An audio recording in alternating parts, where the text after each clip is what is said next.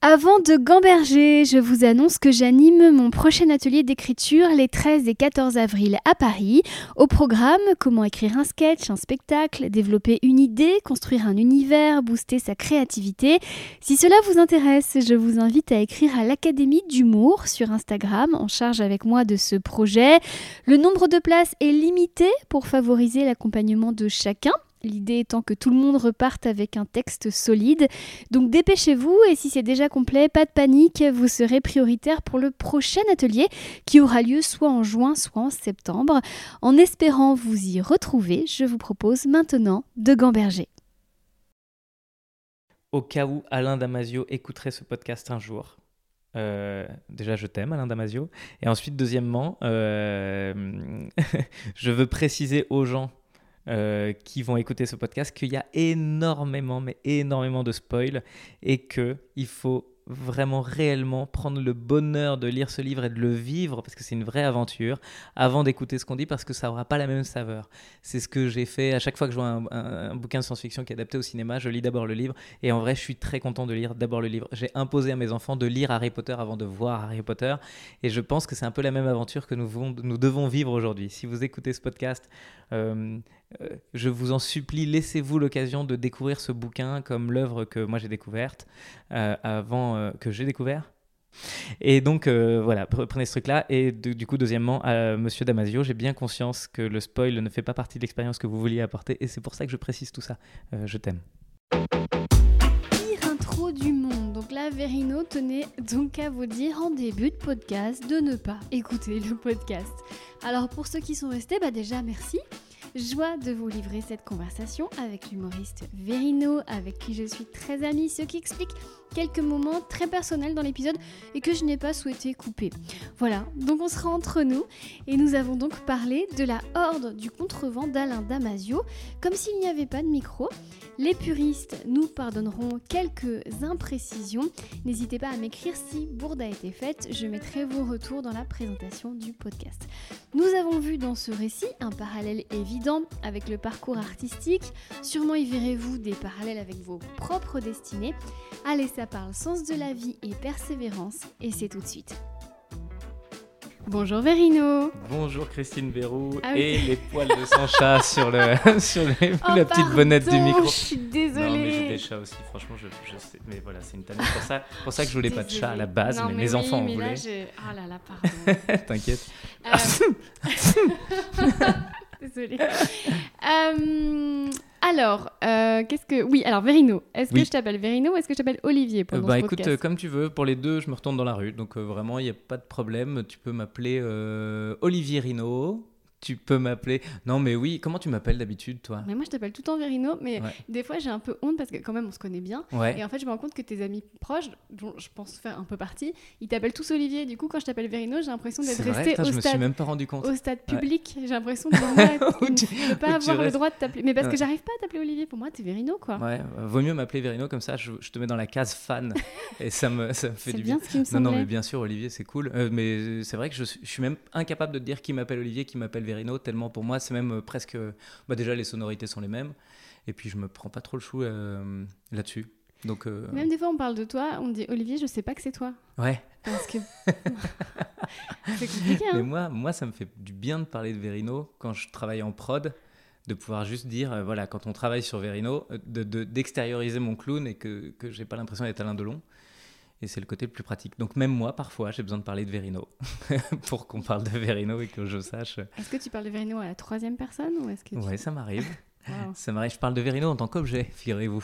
Ah Pas en tant que personne, euh, machin, machin, mais je parle de Verino en tant que produit, en me disant tiens, c'est quoi, euh, qu'est-ce que c'est Verino, qu'est-ce que ça représente, ah qu'est-ce qu'on Qu'est-ce qu'on va chercher Est-ce que j'ai l'air barge dès les deux premières minutes de ton podcast Non, non, mais ça m'intéresse. mais euh, non, mais ah, je pourrais parler des heures de ça déjà, mais on est là pour parler d'un livre qui est déjà très dense, très riche. Oui. Donc euh, très, très, très, très, très. Je veux vraiment faire savoir euh, aux gens que je m'en suis un peu voulu quand je te demandais de le lire, parce que c'est vraiment quelque chose de très dense, très riche, moi qui m'a nourri à fond. Mais quand on connaît les exigences de, de, bah, de sortie de tes podcasts, te faire lire ça en une semaine, je me suis dit, oh là là. Oui, mais à la fois j'étais contente que tu me. Parce que j'avais déjà entendu parler de cette œuvre. Je sais que c'est, il s'est érigé en grand classique très vite chez les amateurs de science-fiction. Ouais. C'est à lire dans une vie, je crois. Bah oui, et moi c'est comme ça que je suis tombé dessus. C'est qu'il y a des gens qui m'ont dit c'est vraiment à lire. Euh, moi j'adore la science-fiction, j'en lis plein. Il y a des gens qui m'ont dit mais ça faut vraiment le lire, faut vraiment vraiment le lire. Et pour la petite histoire, c'est un bouquin que j'ai failli arrêter en cours de route. Genre, au bout de 80 pages, j'en pouvais plus, j'arrivais pas, je comprenais pas. 80 pages, c'est pas le cours de route, hein, c'est le début où c'est quand même. Parce que tu peux pas arrêter au milieu. Une fois que tu es au milieu, tu peux Une fois que tu es dedans, bah, c'est à ce moment-là. J'ai vraiment eu un truc, je crois que c'est au moment où ils arrivent dans la flaque, on en parlera peut-être, et ce moment où j'ai capté déjà que, bordel, il y avait plusieurs personnages. Ah. Moi, je n'avais pas capté ça au début, je lisais le truc en me disant non, mais forcément, il y a un moment, c'est normal que ce soit flou parfois, et ça va finir par s'éclaircir. En plus, tout le monde me dit que c'est vachement chouette, donc il y a quelque chose qui fait que ça cloche. Et puis en fait, j'avais pas capté effectivement ce truc-là, ce petit détail, parce que moi, je l'ai en, je l'avais lu en livre électronique. Et donc, n'avais euh, pas eu le marque-page J'avais pas ni le marque-page, ni euh, le numérotage à l'envers euh, et tout ça. Donc il y, y, a plein de choses que j'ai ratées et qui m'ont compliqué le début de lecture. Oui, parce qu'en fait, il y a 26 narrations. Parce que c'est une, une, horde avec plein de personnages qui sont un peu des allégories, enfin qui représentent des corps de métier bien, bien distincts et différents. Et du coup, moi, dans mon livre, j'avais un marque-page avec euh, tous les personnages et ils ont chacun leur petit symbole. Et quand ce sont eux qui parlent, leur petit symbole est indiqué pour savoir qui parle. Donc toi, tu n'as pas eu ça dès le début. Donc moi, je capte rien parce qu'entre Golgoth et, euh, et, euh, Sauve, enfin tu vois, ils parlent pas du tout de la même manière. tu vois que c'est pas du tout la même énergie. Ouais, ouais, ouais, c'est vraiment, c'est vraiment dingue. Et donc, donc j'avais mis du temps à capter ça, quoi. Euh, et euh, donc euh, ce livre m'énervait parce que j'arrivais pas, j'arrivais pas. J'ai failli l'arrêter en me disant bon bah écoute c'est pas grave, hein, il y a des bouquins que t'aimes pas. Et je crois que c'est le seul bouquin qui m'a fait ça, c'est-à-dire j'ai failli l'arrêter en cours de route et j'ai failli chialer à la fin tellement tellement, tellement il est intelligent, tellement riche. Et puis je suis vraiment tombé en amour d'Alain Damasio. J'ai écouté tout ce qu'il dit. Mais ce mec-là, ouais, j'adore, j'adore sa manière de penser. Est très avare dans ses créations. Il a sorti que trois bouquins.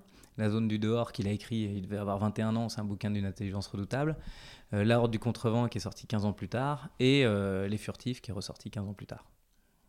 Est-ce que tu peux nous faire le synopsis? De la Horde Ouais. Ouais, je vais essayer de faire ça. Euh, d'abord, je m'excuse si je ne suis pas tout à fait clair dans tout ce que je dis parce que je n'arriverai pas à rendre hommage à ce livre euh, euh, qui, est, qui, est, qui, est, hyper, hyper, hyper profond et je sais que je n'ai pas les armes intellectuelles pour être assez, assez malin pour pour trouver un moyen de, de, dire tout ce que je ressens. Et puis, deuxièmement, je l'ai lu il y a cinq ans et je l'ai relu là, mais j'ai pas eu le temps de le finir. ce qui m'empêche pas de quand même pouvoir faire un synopsis. On est sur, un, sur une autre planète, euh, ou celle-ci d'ailleurs, c'est très compliqué de savoir. On n'a pas d'unité de temps, on ne sait pas où on est, on ne sait pas quand on est. Mais on est sur une, sur une bande de contre, c'est comme ça que ça s'appelle. En gros, on est sur, une, sur une, un couloir. Il y a un couloir qui est balayé par les vents. Euh, à gauche, il y a des énormes murs de glace. À droite, il y a des énormes murs de glace. L'humanité est coincée dans ce couloir-là. Et, euh, et, la quête de cette horde, donc euh, c'est la 34e horde, c'est d'aller chercher en extrême amont euh, l'origine du vent, quoi. Et ça souffle. Euh, et, la Horde a été créée, donc c'est la 34e, elle a été créée pour justement apprendre à marcher et aller jusqu'à l'origine du vent pour comprendre le monde. Et, euh, c'est extraordinaire parce que du coup, as, bah déjà c'est la 34e, donc ça veut dire qu'il y a 33 échecs. on comprend petit à petit toute la société qui découle de ça. et, puis, et puis la puissance qu'il faut aller. Alors ce qui est particulier, c'est qu'effectivement, il y a de la, de la, technique qui a évolué. Il y a les fréoles qui ont développé des capacités euh, euh, euh, bah ouais, techniques, quoi. C'est de la science. Et puis, puis tu as la horde à l'ancienne, quoi. C'est les gars, il faut qu'ils découvrent les neuf formes de vent pour pouvoir arriver jusqu'au bout. Je crois que c'est à peu près ça hein, qui se passe. Et donc on a 26, tu disais? Je sais plus, c'est 23 Moi j'aurais dit 23 de tête, mais peut-être que c'est 26. ça ensemble. Alors, 1, 2, 3, 4, 5, 6, 7, 8. 9, 10, 11, 12, 13, 14, 15, 16, 17, 18, 19, 20, 21, 22. Tu ah, vois bah, tu vois. Pourquoi j'ai pensé ni l'autre, t'as raison. Eh ouais. bah, Après, il y a aussi beaucoup de morts qui sont présents. Oh il y a notamment, il y a des fantômes du passé. Il y a des personnages qui sont doubles. Enfin, tous, ils ont un peu une personnalité en miroir. Enfin, c'est très complexe. Il y a beaucoup, beaucoup de thématiques. Ouais, c'est incroyable. Qui émanent hein. de ce récit.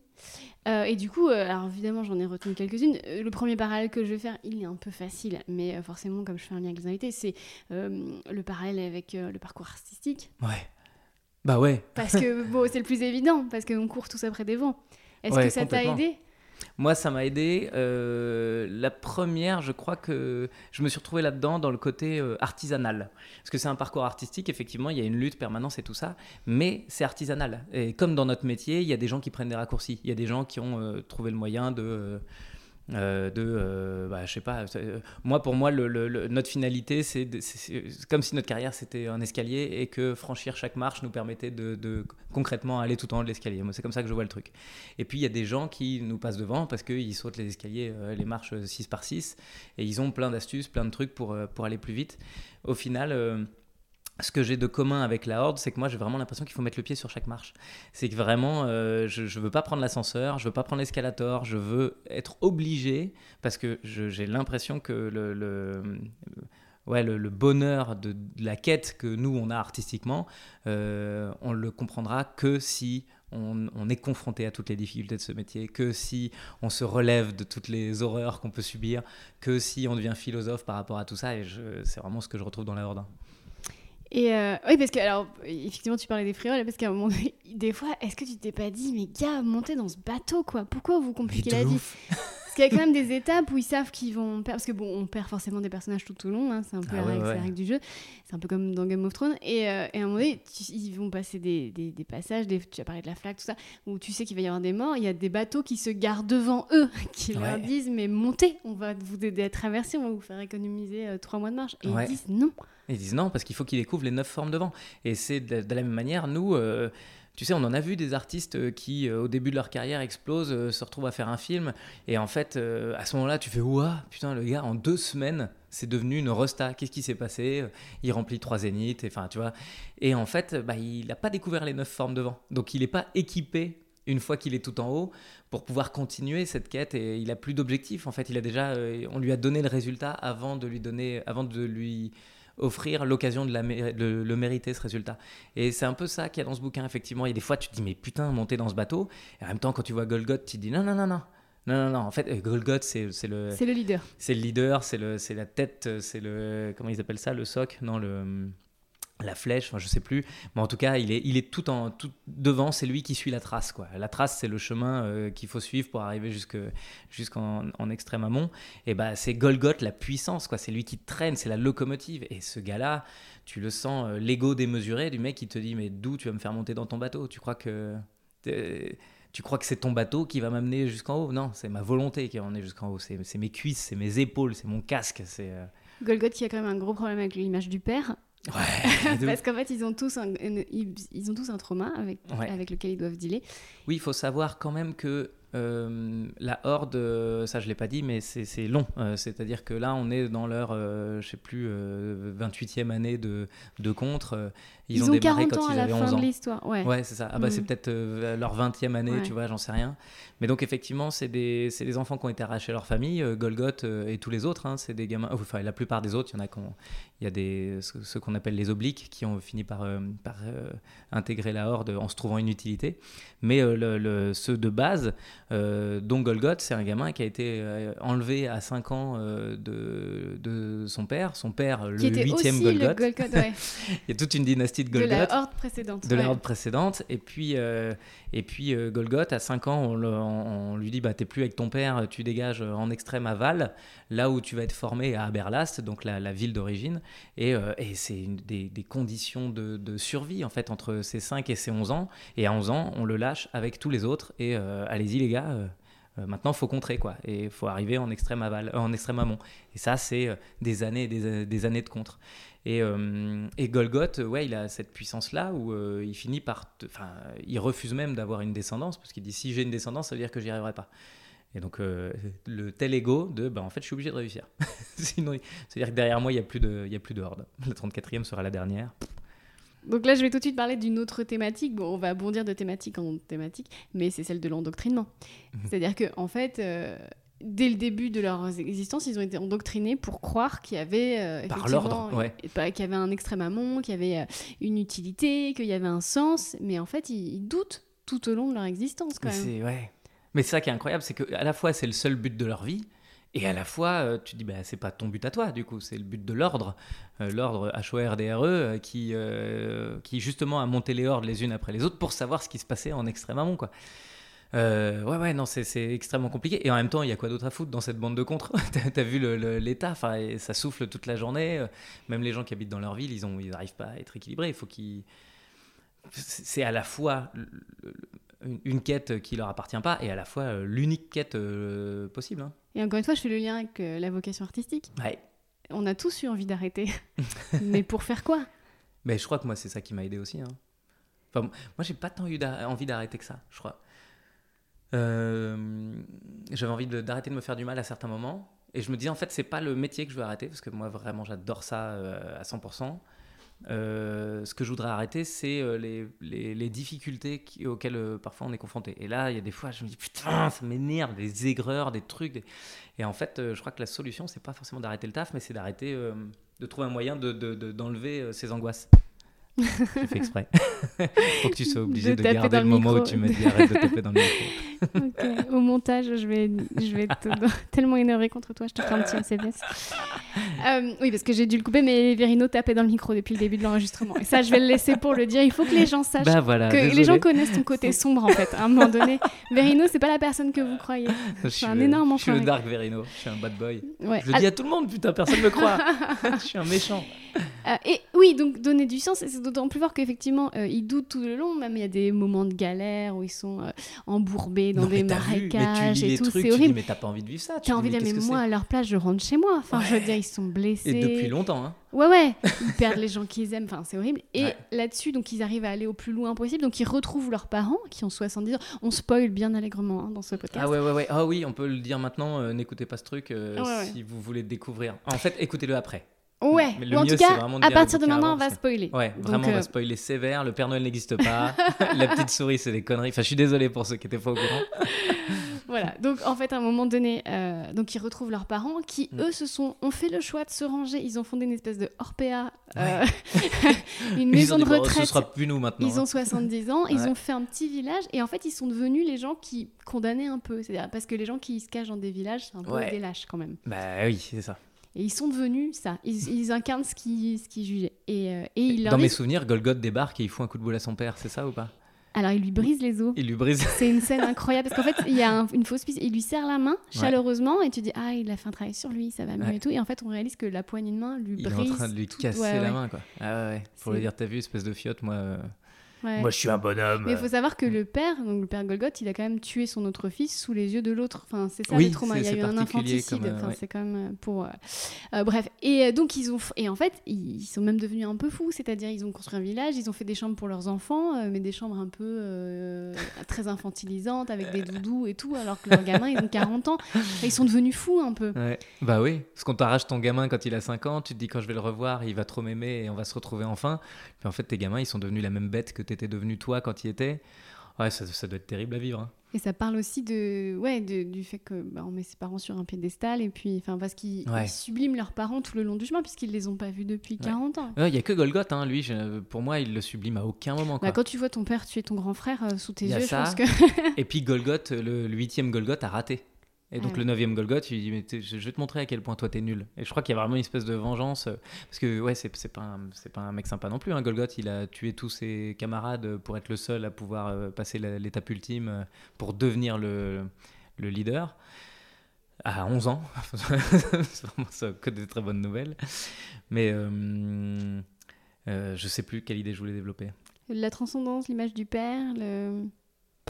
Que tu as des enfants Ouais. C'est lequel de- des trois, le Golgoth Celui qui va prendre ta suite? Je crois qu'il n'y en a aucun. Bah, en fait, il y en a aucun qui a été élevé dans la domination euh, des- de ce qu'on imagine de l'éducation de Golgoth. C'est-à-dire, enfin, moi, je vais pas tuer mon, mon fils Ah bon sous les yeux du deuxième. c'est pas dans mes plans. Et puis surtout, euh, non, en fait, moi, je, je... euh, j'ai pas du tout envie qu'il fasse ce que j'ai raté. Euh, je veux vraiment qu'ils Enfin, si, dans une certaine mesure. C'est-à-dire que je veux qu'ils aient la liberté de faire absolument tout ce qu'ils veulent. Là où moi, j'ai l'impression que j'ai dû lutter pour me trouver ma place. euh, j'ai, dû- lutter contre toute mon éducation pour devenir humoriste, tu vois. Euh, jamais fait théâtre de ma vie. euh, c'est pas un truc qu'on reconnaissait dans ma famille. Le métier artistique, c'était vraiment pas l'idée de, base de tiens, lui, il va faire ça. Et, euh, et puis même dans ma scolarité, enfin tu vois, j'étais bon élève. euh, je suis pas du tout le gars où il y avait plus que ça comme chance, quoi. je suis pas un mec où euh, bah, c'était soit il devenait violent, soit il faisait de la boxe et du coup il est champion du monde de boxe. C'est pas ça du tout. C'était soit il était médecin, soit il était chercheur, soit il était comique. Et donc, enfin, même pas comique, ça faisait pas partie des choix. Mais bref, du coup, moi, j'ai dû me développer l'idée que tout était réalisable, là où euh, j'essaye de, de, dire à mes fils, en fait, de maintenant, tu as le choix de tout. Quoi. Et alors, du coup, on s'identifie tous à un des personnages de la Horde. Mmh. Toi, t'es lequel? Euh, je crois que je m'identifie à tous, à plein de moments différents. Il y en a qui sont un peu nuls quand même. Il y en a qui sont un peu nuls. Tu penses à qui, toi? Bah, les fauconniers, tout ça, non, je sais pas. Ah, ils ont un rapport à leur bah, animal quand même. Alors, ce qui était intéressant, c'est qu'ils sont deux. Donc ouais, donc ils ont une compète entre les deux. Voilà, mais sinon. Moi, je trouve. Euh, ce que je trouve euh, fou chez les fauconniers et l'autoursier, c'est qu'ils ont, ils ont un, outil. Enfin, c'est pas eux, c'est pas leur ego qui parle, c'est leur oiseau. C'est toujours leurs oiseaux qui sont en compète, c'est toujours l'oiseau qui ramène à manger. Mais quel euh, prolongement d'eux-mêmes aussi. Ouais. Mais du coup, il y a une, distanciation que j'aime bien. Mais oui, effectivement, c'est pas eux que tu penses directement. Le premier qui te fait fantasmer, c'est Caracol. Euh, oh, le Pietro. troubadour. Pietro, ouais. Ah, Pietro. Le prince Oui, non, mais il te fait fantasmer pendant la même. Euh, c'est-à-dire qu'effectivement, tu as deux. Alors, euh, d'abord, on va parler de Pietro, qui est le, effectivement un prince, qui lui n'a rien à foutre dans la horde, si ce n'est qu'il a voulu montrer à quel point euh, ça se méritait, le titre, euh, un titre de noblesse. Et donc, effectivement, il est parti là-dedans. C'est un des deux, euh, des deux piliers. Il est juste derrière Golgoth à pousser. Et donc, c'est vraiment effectivement un gars qui a jamais un mot au-dessus de l'autre, qui est toujours élégant, bien habillé. C'est le prince William, quoi. comment? C'est le prince William. Ouais. Avec peut-être un peu plus de puissance.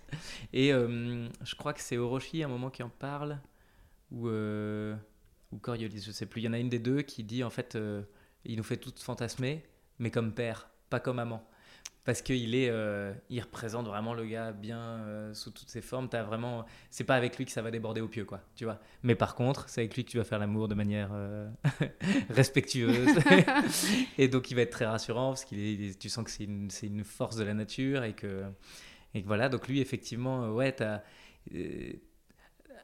Enfin, je sais pas, ouais, il, il, me fait pas fantasmer dans la mesure où j'ai l'impression que. Enfin, en fait, c'est lui qu'il faut être. c'est pas pas lui que tu rêves de vivre comme vie. Mais si tu te dis ouais, effectivement, le chemin, c'est au final d'être un Pietro, quoi. C'est lui qui apaise tout dans dans l'équipe, etc. Et puis euh, oui, non, moi c'est Caracol, le Caracol qui est lui euh, le qui est lui, euh, donc c'est un, un, autochrone pour ceux qui liront le bouquin, qui en gros est c'est vraiment le fils du vent. Hein. je crois qu'on peut pas, on peut pas dire autrement euh, que rendre hommage à, à Rahan. Euh, c'est le vrai fils du vent. Euh, c'est un être qui est fait que de vitesse, quoi. Et c'est intéressant là-dedans, c'est là-dedans que j'ai découvert Damasio, c'est la, vitesse et le mouvement. Euh, Damasio, il est toujours dans le mouvement. Il te dit toujours, il faut que ça bouge, il faut que ça avance, il faut que ça, faut que ça, faut que ça, faut que ça, ce soit furtif, quoi. Faut que, faut que ça. Je sais même pas, je sais même pas quel mot il utilise, mais il a énormément. C'est pour ça que je disais au début du, au début de notre discussion que j'arriverais pas à rendre hommage à cette œuvre-là, parce que il y a, vraiment cette sensation-là, mais il ne fait que décrire de la sensation. Euh, c'est tellement intelligent dans sa manière d'être, que tu, tu, tu, dans sa manière d'écrire, que tu, tu, tu, sens les choses mais pour les décrire derrière, en parler du bouquin, enfin, tu vois, vraiment, euh, lisez le bouquin, mais n'écoutez pas ce que je raconte parce que je, je, suis nul pour en parler. Vraiment, je le, je le sens, je le sais. C'est, euh, bah, si on fait de la littérature de PMU hein, dans ce podcast. Hein, ouais, bah ouais. bah, mais Damasio, il mérite plus que ça. ah bah désolé, bah, dans ces cas-là, viens, on parle d'autre chose. Viens, on fait le petit prince, j'en sais rien. Qu'est-ce que tu as comme bouquin là dans ton bureau? Euh, Non, mais restons sur Caracol parce que Caracol, c'est pas seulement le fils du vent, enfin, c'est, le troubadour. Ouais, c'est l'amuseur du groupe, c'est.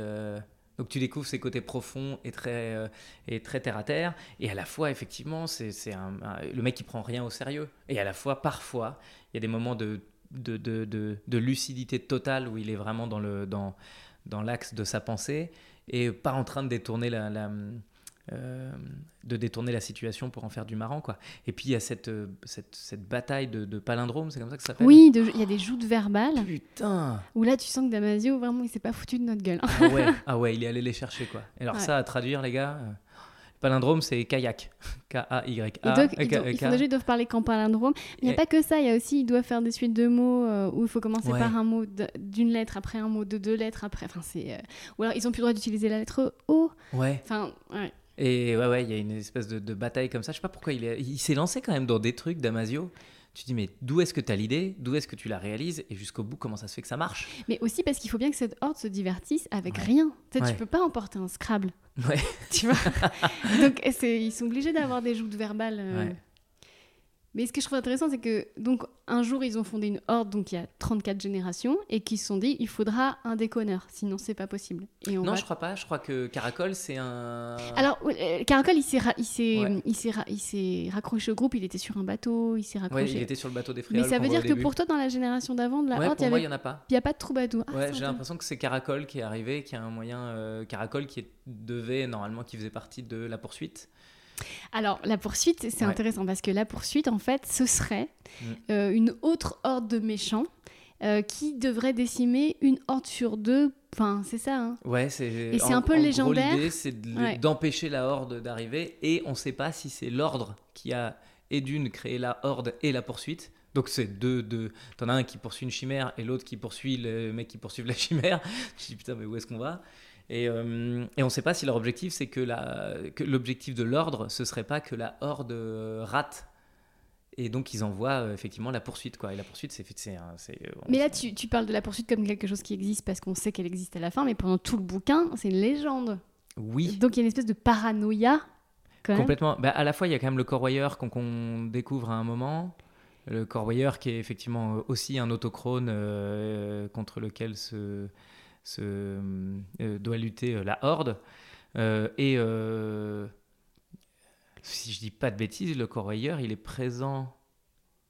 Ouais, c'est ça. C'est qu'on on a, on a Erg aussi dont il faudra qu'on parle, Oui. qui est, le, qui est le, le- le mec qui défend la, la- qui défend la, la Horde.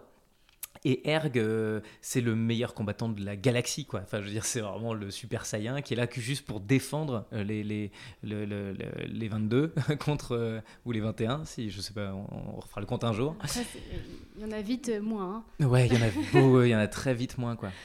Et, euh, et Erg, lui, euh, lui euh, bah, il- il- c'est c'est lui finalement qui fait presque exister le- la poursuite. Parce qu'il en a peur. Parce que Exact, mais lui, ouais, boulot, exactement. Et, et qu'en fait, ça revient souvent dans le, dans le livre que la poursuite, elle est avant tout dans ta tête. Ouais, Et ça, je, je refais un lien avec le parcours artistique. C'est vrai que la plupart des choses que l'on craint, euh, c'est des choses qui n'arrivent jamais, mais on passe nos journées à en avoir peur. Ouais, c'est pas faux. C'est même totalement vrai d'ailleurs.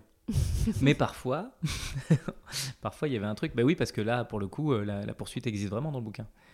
Mais En même temps, est-ce on ne le eux sait pas tout de suite. Est-ce que Ouais, c'est pas eux qui ont créé l'autochrone Tu vois, on sait parce que les chrones aussi, c'est un truc. euh, Mais j'insiste sur le fait qu'on ne le sait pas tout de suite. Et il y a quand même Ouais. ce climat de paranoïa parce qu'on sait qu'il y a Oui, un eux, traître. avancent. sans- On sait qu'il y a un traître, mais on n'est pas sûr et tout. Et ça tombe quand même souvent sur Caracol. On se dit, il, Mm. il est arrivé au milieu, c'est quand même bizarre et tout ça. Mais comme il divertit et qu'il a cette. On lui. Et qui file pas mal de coups de main. Et d'ailleurs, c'était lui le traître à la base. hein. Mais oui. Voilà, c'est vraiment le spoiler ultime là. De ouf. bah, ouais, ouais, c'est lui. Ouais, ouais, ouais, mais après, c'est vrai que. Mais en fait, c'est-à-dire qu'il l'était, puis en fait, il s'est pris d'affection Voilà, pour, la, pour la, la horde, et donc euh, il a décidé de ne pas être euh, ce traître qu'il aurait dû être. C'est ça. Mais je pense que tous savaient au fond que c'était lui le traître, mais Ouais. qu'il était en train de faire. Je sais pas ce que t'en penses, mais qu'il était en train de faire ce chemin aussi. euh. Ouais, c'est. euh, je- je- Pour être honnête, je me souviens plus. Mais c'est ça qui est intéressant avec ce livre, c'est c'est que tu vois, c'est que chacun fait son interprétation aussi. Ouais. Enfin, il y a plein de portes ouvertes. Ouais. tu sais que c'est tout à fait le genre de bouquin que j'aurais pas envie de lire hein, si je nous écoutais. C'est complètement flou, quoi. Bah- c'est quoi, c'est bien ou c'est pas bien, tu vois? Bah, déjà, ce qu'on pourrait dire aux gens, c'est qu'il y a beaucoup de, de choses qui te ramènent à toi, ton existence sur Terre, avec. Ouais, euh, une avec... humilité en sortant Ouais. de ce bouquin, tu te dis, oh là là, pourquoi Ils sont où mes problèmes, quoi? Déjà, sais, ça parle de vent, ça parle de, de, de danger, euh, ça parle de bataille, mais ça parle aussi de toi euh, face à ton compte Instagram, euh, fa- face à ton caddie, face à, tu vois, tes problèmes du quotidien aussi, quoi. Enfin, je veux dire, c'est Ouais, des a pas de vraies téléphone clés. portable là-dedans. hein. Non, mais c'est des vraies clés. Tu, tu parles d'humilité, mais aussi de persévérance, de résilience. Et de- d'action. Ouais. Je sais pas comment dire ça. euh, je crois que, euh, comme tu disais, notre quotidien, notre quotidien, c'est tout ce qui nous empêche d'agir. Enfin, le téléphone, c'est vraiment la, plus grosse horreur euh, qu'on ait construite. C'est tout ce qui fait que ça te fait stagner pendant euh, une heure sur de la merde, du contenu, quoi. On est devenus tous des consommateurs de contenu. Et le contenu, c'est pas forcément intéressant. Le contenu, c'est du contenu, quoi. Il y a très peu de contenu. Euh, dans lesquels tu apprends quelque chose, dans lesquels tu, tu, grandis. La plupart du temps, c'est du contenu qui est fait pour, te, pour conserver ton attention, et c'est le seul travail de ce contenu-là, conserver ton attention et ne pas forcément te faire grandir. Quoi. Et, et effectivement, il n'y a pas ce problème-là chez Damasio. Les histoires que Damasio raconte, il euh, n'y a pas de contenu, quoi. C'est de l'action. Et finalement, je crois que le meilleur moyen de lutter contre le contenu, c'est d'agir. Et plus tu agis, plus tu as de choses à faire, plus tu plus as d'objectifs que tu dois remplir, bah, moins euh, tu te retrouves à, te faire happer par euh, ton quotidien, ce qu'on appelle notre quotidien. Mais en vrai, je ne mettrais pas le téléphone portable dans la même catégorie que faire ses courses, parce que les courses, il peut y avoir un moment de, de, choix, d'achat, de quelque chose. Et encore que, putain. Est-ce qu'ils t'appartiennent tes moments d'achat Parce que ou est-ce que c'est encore le, monde dans lequel tu vis qui te qui t'impose ces trucs-là? Bon, bref, c'est toujours une grande question, mais effectivement, l'action, quoi, l'action, la réalisation, et il y a encore un, parallèle avec, euh, avec euh, l'artistique et l'artisanat. Moi, je mettrais presque l'artistique et l'artisanat dans, le même, euh, dans le même panier, parce qu'on on est créateur de quelque chose. Et à partir du moment où tu crées quelque chose, bah, tu oublies ce, qui compte, ce qui compte pas, mais ce qui te prend ton temps d'habitude. Oui, parce qu'ils n'ont pas d'autre choix que d'être dans l'instant présent, c'est ouais, ça Ouais, exactement. C'est vraiment un bouquin où tu es dans l'instant présent tout le long du bouquin. C'est rare des trucs où. Il y a des échéances tout le temps, des épreuves tout le temps, des étapes tout le temps, des points fixes. Et quand on n'a pas ta Golgoth qui te dit bon, allez, on repart.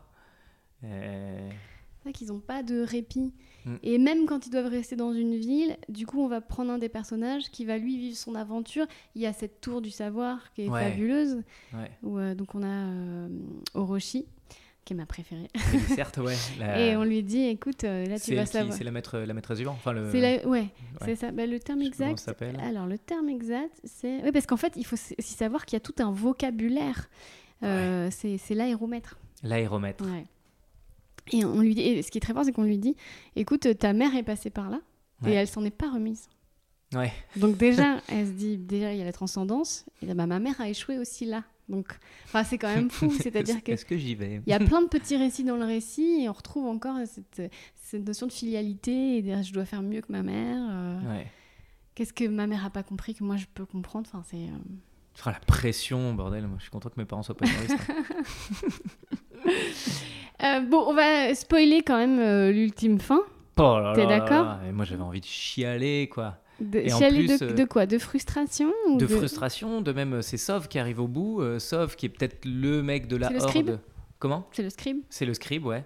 Qui lui ne supporte pas la solitude. C'est peut-être le seul. Tous les autres, ils sont capables quand même de, Enfin, bon, il y a une vraie famille qui s'est créée, effectivement. Euh, tu imagines qu'au bout de 20 ans de contre, ils sont tous. Euh, c'est même plus qu'une famille, quoi. C'est bah, le fer, le pack. Le, ils sont soudés. Il le dit plusieurs fois, Damasio, dans le bouquin. L'idée de la soudure, euh, il y a plusieurs moments où ils s'en rendent compte, tous, où le, scribe, en tout cas, met le doigt dessus en disant Mais oui, on est soudés, quoi. Et c'est une vraie soudure. C'est pas on est soudés comme des frères et on se tient par les coudes. C'est on, on a les, les, os qui se collent. C'est ce qui se passe dans, dans le contre. Hein, pour euh, juste bien remettre en place, pour contrer le vent, euh, ils, ont plusieurs manières de contrer le vent. Euh, et, et, à chaque fois, en fait, c'est qu'ils ils sont tous soudés. Donc, tu as Golgoth devant qui pousse, tu as Pietro, le prince, et, et à droite, je sais plus qui c'est. qui est avec lui. Ensuite, derrière, tu en as trois. Ensuite, tu en as quatre. Ensuite, tu en as deux. Et puis, à la fin, tout derrière, tu as les crocs qui tirent le matos. Et donc, c'est vraiment euh, ils ont une formation comme ça euh, qui soit est en forme de goutte, soit en forme de delta, soit en forme de diamant, soit en forme en fonction du vent qu'ils affrontent.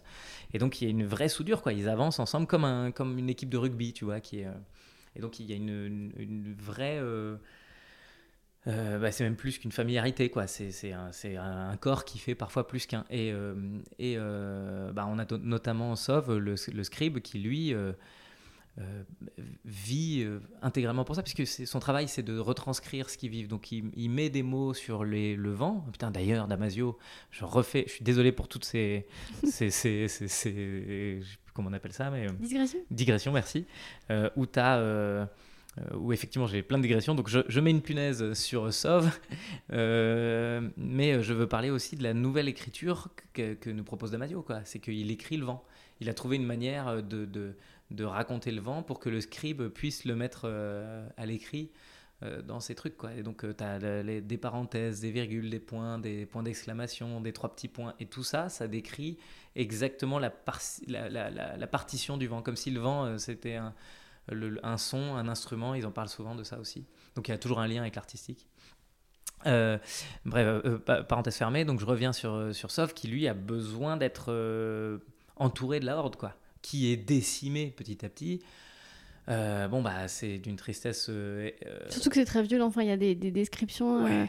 De, de, c'est horrible de, de chair, de ah ouais, d'os qui s'envolent. Enfin, Oui, il pardonne rien, Damaso Pride, il, te, il te met, il te met rien de côté, quoi. Il y a aussi des enfants qui meurent. Enfin, c'est, il y a il des... te dit pas, oh là là, c'est triste, et soudain, euh, il ne revint plus. Non, non. Ah, mais où est-ce qu'il est? Peut-être qu'il est mort et tout. Non, non, il n'y a pas de. Il y a des enfants qui passent, Ça qui jouent, et la fois d'après, c'est des morceaux de leurs membres qui passent. Enfin, c'est horrible, quoi. C'est juste atroce. Ouais, ouais.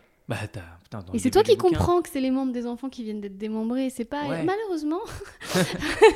c'est horrible. C'est comme si tu le vivais toi, Ouais. dans la rue. Tu vois un accident, euh, on va pas te dire. Et soudain, euh, c'est juste tu vois un bras passer, quoi. Ouais, c'est fou. hein. Et des- t'arrives quand même à t'accrocher à des trucs, tu vois. Cette histoire, elle me fait penser à Golgoth au début du bouquin, où euh, il y a un gamin qui vient lui Mm. demander de l'aide parce qu'ils viennent de, de- de- d'essuyer leur euh, troisième ou cinquième furvent, je sais plus. Le, furvent, c'est le, c'est le, ouais. C'est le, c'est la le sixième killer, du ouais. vent et c'est vraiment c'est la, la sixième forme du vent et c'est vraiment euh, il, est, il, est, il est solide quoi. C'est-à-dire que toutes les C'est Poutine, quoi. Ouais. et, euh, et donc, euh, ils arrivent à survivre à ce truc-là, mais évidemment, les gens des villages autour n'y arrivent pas forcément. Il y a un- un gamin qui vient voir Golgoth avec tout ce qui représente Golgoth, euh, l'énorme masse, en disant Est-ce que tu peux venir m'aider à soulever le truc Il y a mon père qui est en dessous.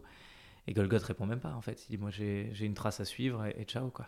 Et puis, ça le hante un petit peu tout au long du bouquin. Il se dit Putain, est-ce que j'aurais dû aller le chercher, ce gars-là? Ouais. Ils font des conneries aussi. Des fois, ils tuent des gens en voulant les sauver. Enfin, mais c'est normal, Ouais. en fait. C'est statistique à un moment donné. Bah oui, pas- c'est ça. Euh, Pietro. Qui a envie d'être un gars bien et des fois ça rate. Il y a beaucoup d'humour. Bah, c'est un peu de Ouais. l'humour noir, mais euh, effectivement, euh, je, je pense qu'il y a une femme qui cherche son mari et en fait, il est vivant, mais en Ouais. fait, en essayant de le dégager, il le tue, mais de la pire façon qui soit. Enfin, ouais, ouais, ils doivent annoncer à l'aide. Bon. Désolé. et en fait, Tu ris jaune, mais, euh, mais surtout, tu parles des, des fusions face au vent, mais des fois aussi, il y a des échecs de fusion parce que chacun son état d'âme aussi, Ouais. et que des fois, il y en a qui, qui ratent aussi, qui sont pas au Mais bon endroit, génial. au bon moment, et ça fait des disputes, et ça nourrit aussi des petites rancœurs, des trucs au gré du livre aussi. Bah oui, parce que t'as énormément d'ego, forcément. Mm.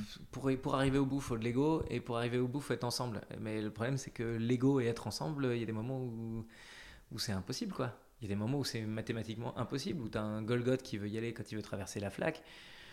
T'as quand même toute l'équipe qui dit Bah les gars, enfin, c'est chaud quoi. Ouais, mais on peut gagner un an. Mais tu gagnes un an pourquoi? C'est quoi ton objectif? Que- Quelle est l'idée de Golgoth? Il a, il a trois ans d'avance sur le- la, la précédente horde et il veut encore gagner un an euh, pour arriver encore euh, et gagner une quatrième année sur, euh, sur euh, 28 ans de contre. Tu te dis Mais. euh, Enfin, c'est des combats qui finalement n'ont pas tant de sens que ça et à la fois qui sont primordiaux. Euh, moi, ce qui me plaît, ce qui m'a plu beaucoup, je crois, globalement, avec un peu de recul, c'est de voir à quel point tout est inutile, quoi. C'est quand tu regardes ce truc-là, ils se bagarrent tout, tous sans arrêt pour rien, et à la fin, encore plus, quoi. Mais il le dit, hein, moi, c'est que du vent. Ouais, Et tu peux pas t'empêcher de penser à Don Quichotte. ouais, Tiens, qui lutte contre des moulins à vent, eux, c'est juste le vent. ouais. Ouais. Ouais, ouais, c'est vrai. Et on pourrait se protéger, on pourrait prendre le bateau, on pourrait. euh, Et puis, et puis ouais, ouais, la, la quête finale, bon, là, pour le coup, je crois qu'il faut pas spoiler jusqu'au bout. Bon, tu es là, on est parti. Bon, Ouais. c'est quand même très intéressant. C'est-à-dire qu'en fait, bon, déjà, le fait qu'il reste que le scribe, c'est comme si ça avait été. Bah, tu me diras, c'est un livre, donc ça a été. Mais c'était logique parce que c'est lui qui doit tout raconter pour ceux d'après. Et c'est surtout qu'en fait, la fin, c'est le début. Ouais. Et c'est pour ça que. Mais ce qui est euh, génial, c'est quand ils arrivent à la source du vent, ils se rendent compte qu'ils sont pas les premiers. Alors qu'ils pensaient qu'ils étaient les premiers, mais la 31e horde ou la 14e, je ne sais plus, est déjà arrivée jusque-là. Donc ils se disent putain, mais c'est juste que les mecs sont morts à cet endroit-là. Et donc euh, ils pensaient qu'ils étaient les premiers. Donc tu as déjà Golgoth. Petite euh, vexation, ouais. tu dis, euh, gars, bah non, en fait, il y a déjà des mecs qui ont fait ça il y a longtemps en plus. hein. Genre il y a deux siècles. Et, ouais, et on vous l'a pas dit. Ouais, et on Ah. vous l'a pas dit parce que euh, on le savait pas ou parce que tu vois, je sais pas qu'est-ce que devient sauf derrière quoi. Donc effectivement, ils arrivent, bon, t'as une, une vague de suicides, de, Tu te sens un peu comme Charlton Heston dans. La planète des singes. Euh, Tu sais, quand il découvre qu'en fait, il est sur Terre. Ah oui, oui, oui. C'est Ouais. exactement la même sensation. Ah, Il y a un truc, ouais. Ouais, exactement. Quand tu découvres qu'en fait, effectivement, le, le mec, il arrive à affronter tout ça, il franchit euh, le- le- l'extrême amont et qu'il arrive à l'extrême aval, à Berlast, là où tout a commencé. Tu te dis merde. Et la dernière phrase, parce qu'il il croise un paysan qui lui dit euh, Ouais. bah ça va pas là, tu viens. Et la dernière phrase c'est tu viens de naître ou quoi? Ouais, Bah oui, il est en train de renaître. je n'arrête pas. je ne fais que ça. je Ouais. Et c'est pour ça que tu parlais de la pagination. C'est vrai qu'on commence euh, à la page euh, 700, 703 Ouais. et on termine à la page 1. Et là, on aurait dû avoir un petit indice quand même. Mais il y a 1000 indices. À la fin, quand je... en fait, il y a très peu de bouquins où j'ai eu ça. Je crois qu'il y a eu le, le troisième bouquin de Fondation aussi, où je sais pas si tu as lu. Non. Euh, Fondation. Ça fait partie des trucs que je t'aurais bien euh, demandé aussi, euh, proposé de, de Tu m'as déjà fait lire 700 pages en une Oui. semaine Ça va peut-être aller. Pardon, mais pardon, quoi. Mais non, t'inquiète pas. J'aurais dû te dire, lis le fascicule qui résume.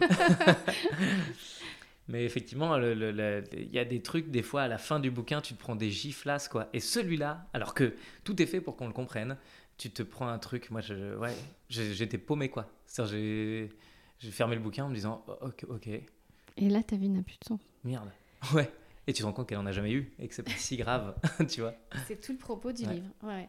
Euh, alors, attends, avant de, avant de parler aussi, avant de, pas- de partir sur les citations, euh, il y a quand même aussi beaucoup de poésie dans ce livre Ouais. et des trucs qui servent à rien. Enfin, des fois, des Il y a énormément de trucs qui servent à rien. Non, mais c'est vrai. mais qui euh, sont juste jolis. Ouais. Et il y a quand même quelque chose de très beau. Et ça aussi, c'est un truc qui m'a touchée, c'est cet homme qui se transforme en arbre. Ouais. Parce que les vents, c'est aussi des personnes, des personnalités qui font. Bah, il y en a qui te décharnent, il y en a qui t'empalent, il y en a qui te. Et puis il y en a qui te transforment en arbre. Enfin, y a des. Et ben à cause des crônes. Les crônes, c'est des entités qu'on n'arrive pas bien à comprendre, que Damasio a mis en place dans ce livre. Euh, c'est des, en gros, c'est des entités euh, euh, qui peuvent exister sur plusieurs dimensions, sur plusieurs, plusieurs espaces-temps, plusieurs. Enfin, tout est, tout est très bizarre. Et et donc, euh, je sais plus comment il s'appelle le, le- Step. Step. Ah bah oui. Euh, lui s'est retrouvé, donc il était déjà expert dans la dans la dans tout ce qui était boiserie. Tu sens que j'ai pas le vocabulaire pour. Et il s'est fait piéger par un crône et donc il est devenu lui-même euh, une euh, une touffe d'herbe quoi. Enfin, il avait son crâne qui qui qui, qui avait euh, qui, qui- et c'est Aoi je crois qui le- qui lui coupe régulièrement les- le bois qui lui qui lui taille les Très feuilles joli. ouais Mm. et, euh, et finalement euh, finalement il finit par devenir lui-même ouais, complètement arbre quoi Ouais, et alors après, ça devient vraiment what the fuck parce que sa chérie qui est enceinte de lui, mais en même temps de quelqu'un d'autre, je crois. Non, c'est pas elle, attends, je oui si si c'est elle je crois bien Et elle. euh, donc il se transforme, donc il s'enracine, hein, il se transforme en arbre. Et du coup, elle prend une branche, elle le bouture. Ouais Et elle va le bouturer dans le village des anciens. ouais en descendant et accompagné par je sais plus qui Ouais, ouais, c'est fou. Mm. Ouais. et ouais ouais ouais c'est vrai Tu dis Damasio, qu'est-ce qui Il y a s'est des passé moments. En fait, c'est vrai que tu as des moments où tu te dis putain. il- Mais c'est en ça que c'est une œuvre géniale. C'est que, à la base, moi, je pense lire de la science-fiction. Je bouquine. euh, je- J'adore la SF. J'en ai lu. euh, J'en ai lu mille et je t'avais dit d'ailleurs, euh, j'aurais adoré parler de Dune. J'ai vu que tu en avais déjà parlé avec Pénélope Bagieux Mhm, ouais. et qu'elle en a parlé tellement bien, mais euh, euh, évidemment, j'aurais pas été aussi, aussi précis qu'elle. Et, euh, et donc, ça, ça fait partie des bouquins qui ont changé ma vie. Mais donc, je lis énormément de SF. Et quand j'arrive sur, sur la Horde du Contrevent, je, je, suis un peu pris à contre-pied parce que hum, c'est dans un univers effectivement qui n'est pas euh, normal. Ça aussi entre la fantasy et la science-fiction pure. La fantasy, tu sais, il y a de la magie, des elfes, des machins. Euh, là où la science-fiction pure, ça se passe plutôt dans le futur. Moi, j'adore la science-fiction pure et je suis pas du tout fan de fantasy. Mais là-dedans, je me fais prendre au piège entre les deux. Et en plus, dedans, tu as effectivement beaucoup de poésie, quoi. Ce qu'on peut appeler de la poésie et ce qu'on peut euh, aussi, par certains moments, prendre pour de la, du oh là là, ça va Ça va, Alain? Et en même temps, je trouve ça génial parce que moi, justement, il m'a réveillé à plein d'endroits. C'est que je me suis dit, putain, j'ai adoré quelque chose qui est une proposition de lui, où il y a des trucs que. Il y a des trucs dans le bouquin où je me dis, bah, bah, ouais, je sais pas ce qu'il lui a pris, mais j'ai adoré cette liberté de ton. Et donc, euh, j'adore euh, ce, que, ce qui se dégage du bouquin au final, alors qu'il y a des passages où je me serais dit, mais euh, ça, je l'aurais enlevé, perso. Comme dans ton spectacle, il y a des moments où tu l'enlèves parce que tu te dis, bah, écoute, c'est pas assez efficace, c'est pas machin. Mais en fait, ça raconte quelque chose de toi qui donne une valeur globale au spectacle. Et du coup, Focus, mon dernier, euh, il, a été écrit aussi beaucoup dans cette, dans cette, euh, ce lâcher prise, en me disant, bah ouais, ok, mais là j'ai envie de dire ça. C'est pas marrant, mais ça donne une couleur globale, ça explique qui je suis. Ouais, et du, du coup, les critiques ont été très partagées. Enfin, Sur de, Ouais, la, ouais. la Horde ou sur Focus sur... Écoute, Focus- moi je suis allée voir ce spectacle et j'ai beaucoup aimé en tout cas. donc merci.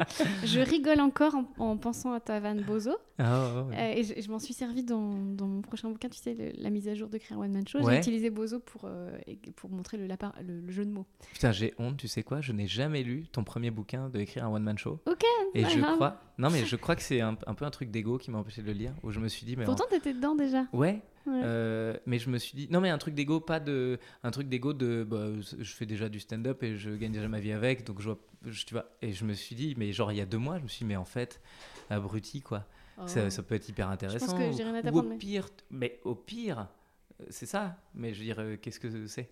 Tu vois je m'en fous donc euh, je euh, j'ai pris la Bah, décision de l'acheter et de le lire Bah, bah, je vais te l'offrir. Il- J'ai j'ai fait la mise à jour c'est là. un peu vers ça que je et- voulais aller Là, j'ai fait la mise à jour là et donc ta femme, elle, euh, vous avez sauté en parachute et elle Ouais. disait, elle entendait bozo, bozo. Vous avez passé, elle vous dit, et en fait c'était bon saut. oui et en fait c'est une paronymie, c'est un, un mot. Qui... ouais Et du coup j'ai j'ai ça s'appelle une paronymie Oui, Ah et bah, j'ai- merci. j'ai j'ai illustré comme ça je- parce que moi j'ai pleuré de rire. Ah bah moi aussi j'ai pleuré de rire quand je l'ai vécu ce truc parce que je le raconte sur scène mais d'abord c'est un moment de vie quoi.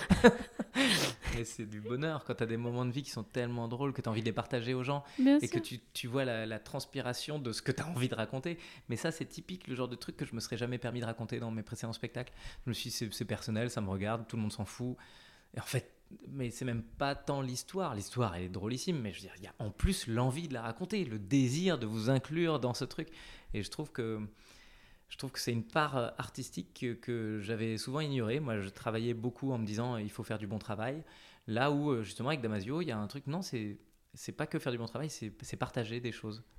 Oui, parce que je pense que quand il écrit la scène où euh, la meuf bouture son mec, euh, il se dit oh, quand même, il a envie de se faire plaisir. Puis surtout, il sait ce qu'il a envie de raconter. Enfin, c'est Ouais. là où il a envie d'aller aussi. et- Absolument, parce qu'il n'y a, a aucune école où on te dit alors, euh, normalement, vers le- la fin du bouquin, il faut vraiment bouturer son mec. normalement, il y a tout un arc narratif qui finit par je bouture mon mec. Non, mais, c'est- oui, mais ça dit quelque chose aussi. Ça Ouais. dit finalement que euh, ce monde est un tout et que le végétal devient l'animal. Oui, en plus. Donc c'est très écolo en plus. hein. Enfin, il a quand même un côté comme ça. Ouais, donc euh, voilà. Et donc pour euh, clôturer, oui, enfin là-dessus, c'est que oui, c'était, ça a été, euh, cré- enfin, je vois sur Wikipédia, j'ai regardé les, les critiques, l'accueil. Effectivement, il y, en a qui ont crié au génie, et puis il y en a d'autres qui ont duré quand même des Il a longues. fumé un truc, ça, voilà, ouais. machin. Et est-ce que c'est pas ça aussi qui fait une, une bonne œuvre, c'est qu'en fait la personne n'en a rien à foutre et, et livre Mais ce qu'elle a envie de livrer. Et puis parfois, il y a des longueurs, mais elles sont nécessaires. Enfin, tu vois, il y a des moments, euh, moi j'ai vu des spectacles, euh, on en a bouffé des spectacles, hein, mais il y a des moments où en fait, il est nécessaire d'avoir 45 secondes sans rire pour pouvoir taper pendant une minute 30 de fou rire derrière. Et je crois que dans ce bouquin-là, oui, il y a des moments d'ennui, ça, euh, il y a des moments où tu te dis, mais oh, dans la flaque, moi je te dis, mais il y a des moments, je pétais les plombs, je me dis, mais alors, on peut tourner des pages, quoi, on peut avancer et tout ça. Et je me suis dit, bah non, en fait, il faut, il faut toutes les lire, les pages, parce que c'est comme ça que je vais découvrir moi-même les neuf formes de vent. Et euh, bah, peut-être que l'ennui est une des neuf formes de vent. Et alors, je ne vais pas dire que je me suis ennuyé dans ce bouquin, parce que c'est vraiment pas le cas. Mais il y a, il y a des rythmes différents tout le temps. Et plutôt qu'un truc euh, hyper tendu où tu es à 100% tout le long, et dans le stand-up c'est exactement pareil, il y a des mecs qui arrivent qui te lâchent pas pendant une heure, tu te prends des vagues de rire, et à la fin tu as bien rigolé mais tu as l'impression d'avoir pris de la coke. Et puis il y en a d'autres où, euh, où c'est des conteurs, on te raconte des histoires, ça prend un peu plus le temps, mais à la fin tu es tombé amoureux du, du style. Euh, bah ouais, faut, faut, finalement ouais, chaque artiste décide de faire ce qu'il veut quoi. Et en vrai, quand on est dans la flaque, oui, on s'ennuie, mais les personnages aussi. Ouais. Enfin, on est en train de vivre un calvaire. Un vrai calvaire. Et donc, euh, tu, tu, tu vis le calvaire. Puis tu le vis vraiment, quoi. Ça, Ouais. c'est vraiment incroyable. Tu vois, ça me fait penser, moi j'étais scout quand j'étais gamin. Et euh, C'est pour eu, ce genre euh, d'anecdote que j'écris ce podcast. Et enfant de cœur aussi. Allez, Oh là double là. cadeau. ça, tu me l'avais- déjà dit. Et quand j'étais scout, euh, vraiment, c'était en plus, j'étais dans une troupe euh, très. euh, Enfin, c'était- c'était dur, quoi. C'était c'était un. C'était un bon gros scoutisme où on te lâche tout seul avec deux pruneaux et tu t'as 24 heures pour te retrouver à tel endroit et t'as as vraiment une boussole et, et deux pruneaux et t'as de quoi faire du feu et, euh, et un peu de, farine si t'as envie de te faire du pain quoi. Mais vraiment il y avait un, il y avait un truc euh, et, euh, et j'ai vraiment j'ai vraiment eu des périodes de- de- d'une difficulté redoutable où, où il fait extrêmement froid et que tu as les doigts gelés, que la seule manière de... de, de- t'as l'impression que tu vas crever, tu as 15 ans, tu es dans les bois tout seul, faut aller chercher du bois, il faut allumer un feu alors que tu as les doigts mais vraiment gelés. Et c'est des périodes de galère que...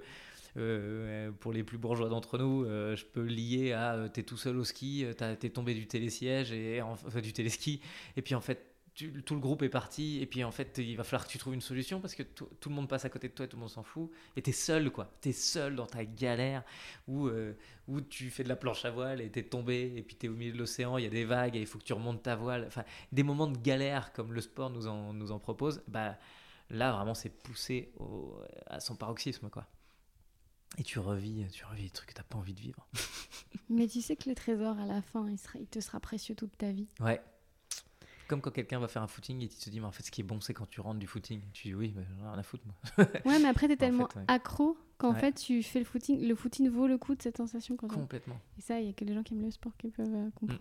Mais il y a que les gens qui font du sport. Parce que les gens, j'ai jamais vu personne qui fait du sport et qui n'aime pas le sport. C'est-à-dire que y a, même si tu te forces un peu au début, tu as deux, trois semaines pour te remettre dans le truc. Et puis une fois que tu y es, en fait, ça redevient une drogue. Et puis, euh, oui, t'aimes le sport. Quoi. Mais il y a personne qui te dit au bout de six ans de sport, en fait, j'aime pas ça. Non, c'est Je impossible. déteste ça. Tous les jours, c'est difficile. Non, non, non, c'est que tu as un vrai. euh, tu, tu prends goût à ça, quoi. Tu prends goût à- Et ce qui est bien, et, et ça aussi les personnages le vivent, c'est qu'au bout d'un moment, à force de vivre euh, des flaques ou autres épisodes douloureux, c'est qu'à la fin, quand tu es au cœur du chaos, euh, tu, tu, tu, sais, tu connais la suite. C'est-à-dire que tu sais qu'il va y avoir une, une résilience une, et puis une leçon. Et- à la fin, euh, parce que quand on est jeune et qu'on débute dans le milieu du spectacle, par exemple, on se dit que chaque moment de galère est une fin en soi. Et que, ah bah ça y est, c'est terminé, en fait, j'ai bidé, donc c'est terminé, je vais arrêter ce métier, Ou puis t'as fait salut. 12 minutes au lieu de 7 euh, sur un plateau et on te dit putain t'as dépassé, tu dis ah voilà ça y est, ils vont dire à tout le monde que j'ai dépassé, plus personne m'invitera nulle part, ma vie est foutue. Ouais, où j'ai raté un casting, c'est bon, euh, Ouais. je serai jamais pris nulle part. Et en fait, maintenant, toi et moi, puis les- les- notre génération, quand on se prend une- quand on se mange un trottoir, on se dit bon bah il y aura une Ouais, leçon, je vais la comprendre dans deux semaines, et puis et je en vais. plus on a tous grandi ensemble, pardon je te coupe mais On est la horde que- un peu nous. Ouais, mais quand tu te prends un bide, euh, moi je te vois te prendre un bide, ou toi tu me vois me prendre un bide, bah toi et moi on sait que c'est pas la norme. Alors qu'au début, euh, quand tu te prends un four, t'as l'impression que tout le monde est très gêné pour toi. Là aujourd'hui, euh, bah, Christine Béraud elle se plante sur un, sur un plateau, je dis oui bon bah c'est pas une info, je m'en fous quoi. tu vois, j'ai pas, j'ai pas besoin, c'est pas sur du one shot que, que je peux juger le travail de Christine, je le connais suffisamment pour savoir que t'es efficace et que si ce coup-là t'es passé à travers, bah comme moi je passerai au travers demain, comme euh, Mais ça va au-delà du beat, c'est que maintenant on vit des expériences un peu plus sophistiquées. Genre Ouais. tu vas avoir des problèmes de, de prod, de, de tournage, de c'est- encore un petit level au-dessus quoi. On va perdre Oui, de l'argent, euh, même parfois beaucoup. Enfin tu vois c'est. c'est vrai que c'est marrant. Non mais c'est vrai, cette quête chose. au début de ah, une fois que j'aurai un producteur, je serai tranquille. C'est toujours, en fait, il y a des problèmes tout le long du Ouais. chemin, en vérité. Et des fois, tu as des petits moments de victoire et tu dis, ça y est, maintenant j'ai compris. Et deux jours après, en fait, la vie te prouve que vraiment pas. Et j'ai pensé à la horde hier, et euh, je parle de moi de vie, c'est que j'ai fait pour la première fois des micro-trottoirs, euh, enfin, j'ai fait pour la première fois euh, des blagues dans un. au PS, au Parti Socialiste, pour une Ah ouais? chronique. Et, euh, Il y avait des gens? Et bah oui, c'était vraiment le salon de la loose, hein. c'était difficile. Et en fait, euh, en fait, c'était 14, Eva qui m'a demandé d'aller couvrir ça et de faire des blagues, etc. Et euh, je suis arrivée avec ma bonhomie et avec euh, ma gentillesse et tout ça. Et en fait, je me suis pris un mur de, de violence, de refus, de déni, d'agressivité. Ah oui Parce que derrière, bah, eux avant, ils ont eu quotidien. Parce que eux avant, ils ont eu des humiliations, Ah ils ont des enjeux à défendre. Ils n'ont pas du tout envie que tu te moques de leur parti. Eux, ils y croient et tout. Et du coup, je me suis pris une énorme claque, tu vois. Genre, bah, je voulais être gentille, je voulais faire des blagues. Et en fait, vous voulez Ouais. la sécurité. euh, C'est très, très méchant. Et j'ai pensé à la horde, tu vois. Je me suis dit, bah. En fait, c'est un, un- bah, pour le coup, je me suis vraiment pris un vent. Mais tu vois, c'est une épreuve qui tombe et il faut que je continue, quoi. Il faut Ouais. rentrer avec des images, on va être obligé de faire un montage et on va voir ma gueule et ça sera peut-être pas agréable, mais en fait, je vais apprendre un truc et tout ça. Et demain, ce sera encore un autre problème. Et toi, tu auras encore un autre problème, en Ah fait. ouais, ouais, ouais. Ouais, c'est bah, c'est ça qui est magique. hein.